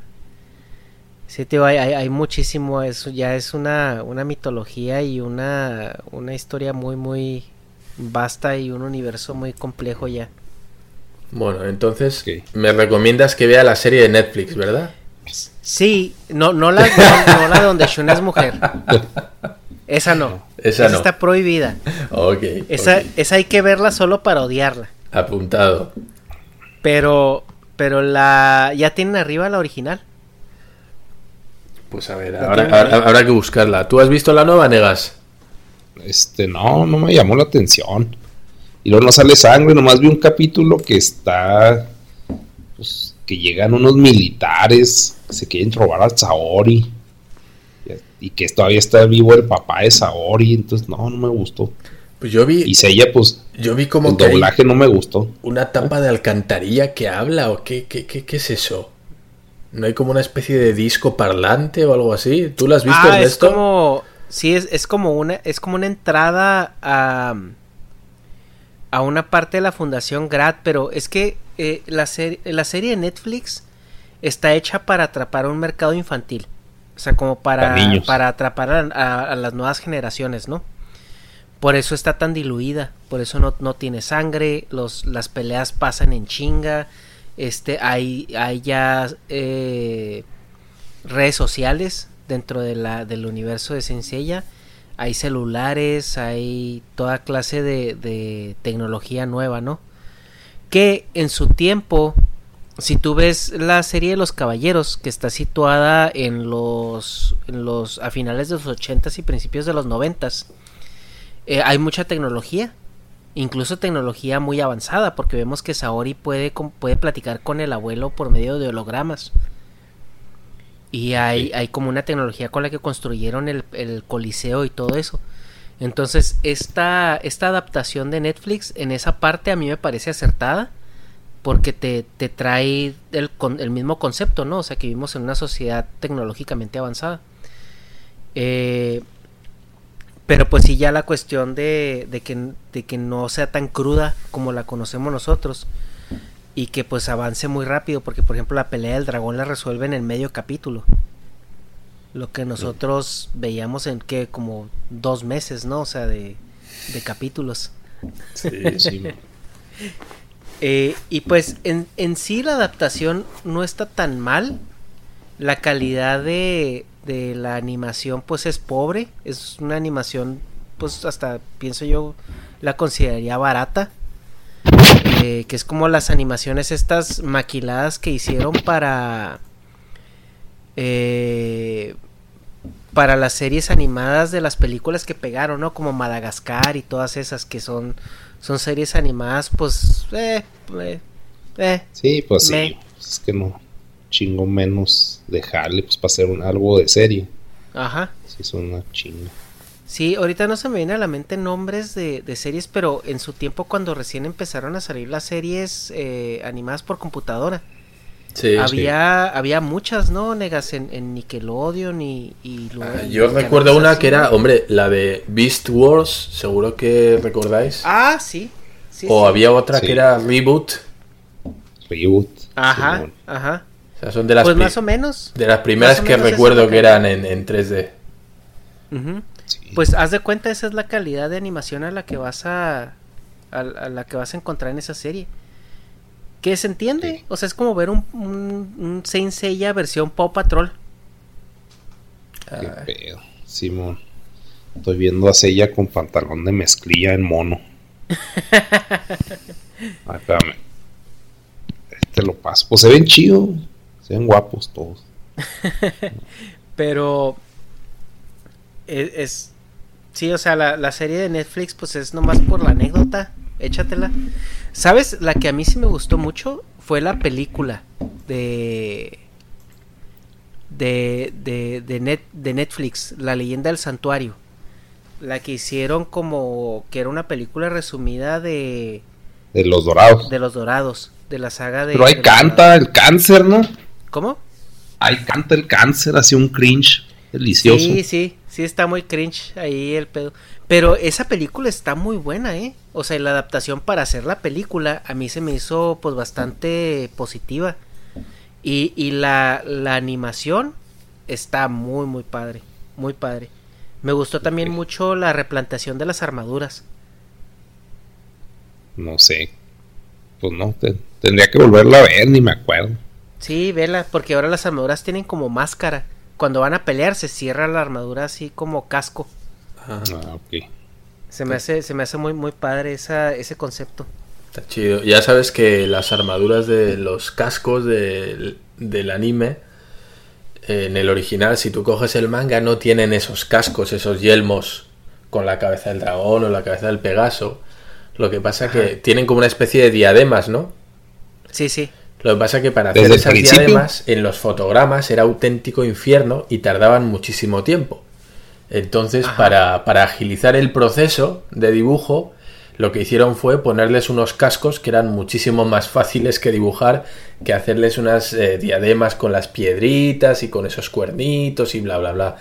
Entonces, eh, pues si ves, si alguien lee el, el manga y luego ve la serie, se dará cuenta de que los cascos de, de Seiya, de Shiryu, son diferentes. Ajá, sí, Ah, sí. no sabía. Que curiosamente les dejaron la diadema al, al, al cisne, Al ¿no? cisne, O sea, qué sí, sí, sí, sí, sí. Pero era por, por una por economizar, ¿no? En el proceso de, Mm. de adaptación. Yo tenía No es cierto, que el cisne sí traía casco. ¿Quién? Cisne sí traía casco, ¿no? No era una diadema como con... eh, a los lados tenía alitas de... De... Como de cisne. No sé, yo sé que tú eres más fan, pero. A ver. No, y te digo porque pues yo lo estoy viendo aquí con los monitos que tengo.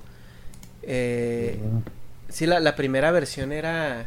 Era eso, era una... Ah, sí, cierto. Como una diadema con, con esas alitas Con que... alas. Sí, pero sí, Dharma tiene razón. En el, en el manga, eh, las armaduras iniciales eran más parecidas a la versión 2 que nosotros vimos. Mm. Pero eh, yo tenía entendido que eso era por la fabricación de los juguetes. Que era más fácil eh, crear esos cascos eh, que, las, que las diademas. Pero igual también tiene sentido lo que estás pues- diciendo tú. Pues en los juguetes yo recuerdo que tenían diademas. Ah, pero es que a nosotros nos llegaron ya la, la, Los la dos. segunda versión. Ah, ajá, ajá. Ya acuérdate. Allá- que la, acuérdate que la primera versión de, de los Acá no caballeros llegó.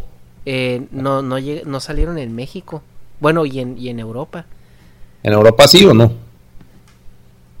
Pues Tengo no, entendido que no, porque a nosotros nos llegó el mercado de Europa. Pues no lo sé, no lo sé. Yo estoy mirando ahora los, los juguetes aquí en, en internet. Y yo el que tenía, el del el viene, viene sin casco, viene con, con la diadema. Diadema. Yo no sé si la primera tirada traía casco. Si tú dices que sí.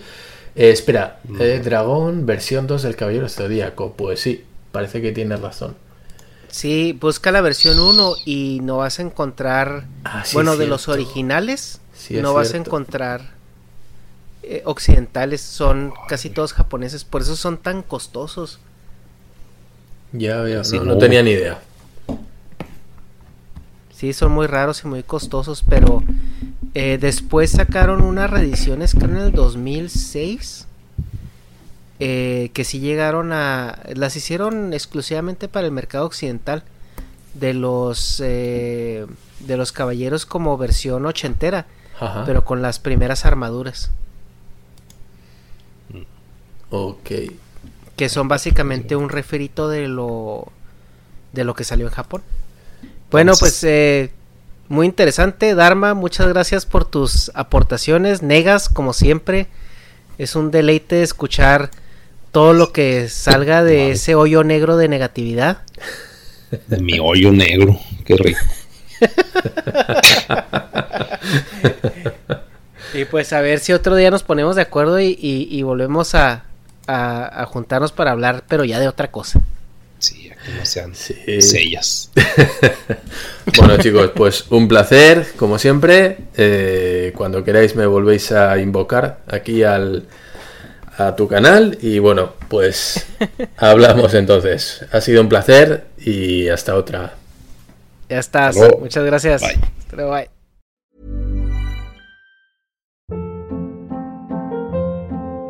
Hold up. What was that? Boring. No flavor. That was as bad as those leftovers you ate all week. Kiki Palmer here, and it's time to say hello to something fresh and guilt-free. Hello Fresh. Jazz up dinner with pecan-crusted chicken or garlic butter shrimp scampi. Now that's music to my mouth. Hello Fresh. Let's get this dinner party started. Discover all the delicious possibilities at hellofresh.com.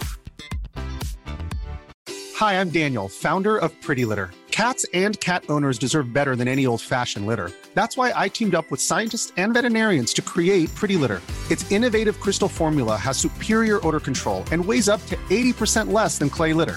Pretty Litter even monitors health by changing colors to help detect early signs of potential illness. It's the world's smartest kitty litter. Go to prettylitter.com and use code ACAST for 20% off your first order and a free cat toy. Terms and conditions apply. See site for details. If you're looking for plump lips that last, you need to know about Juvederm lip fillers. With Juvederm Volbella XC and Juvederm Ultra XC, your lip look, whether it's subtle or bold, can last up to one full year with optimal treatment and no additional maintenance. Find a licensed specialist and see if it's right for you at Juvederm.com today. That's J U V E D E R M.com. Add fullness to lips in adults over 21 with Juvederm Volbella XC or Juvederm Ultra XC. Do not use if you have severe allergies or a history of severe allergic reactions, or if you're allergic to lidocaine or the proteins used in Juvederm. Tell your doctor if you have a history of scarring or taking medicines that decrease the body's immune response or that can prolong bleeding. Common side effects include injection site redness, swelling, pain, tenderness, firmness, lumps, bumps, bruising, discoloration, or itching. As with all fillers, there's a rare risk of unintentional injection into a blood vessel, which can cause vision abnormalities, blindness, stroke, temporary scabs, or scarring. For full important safety information, visit juvederm.com.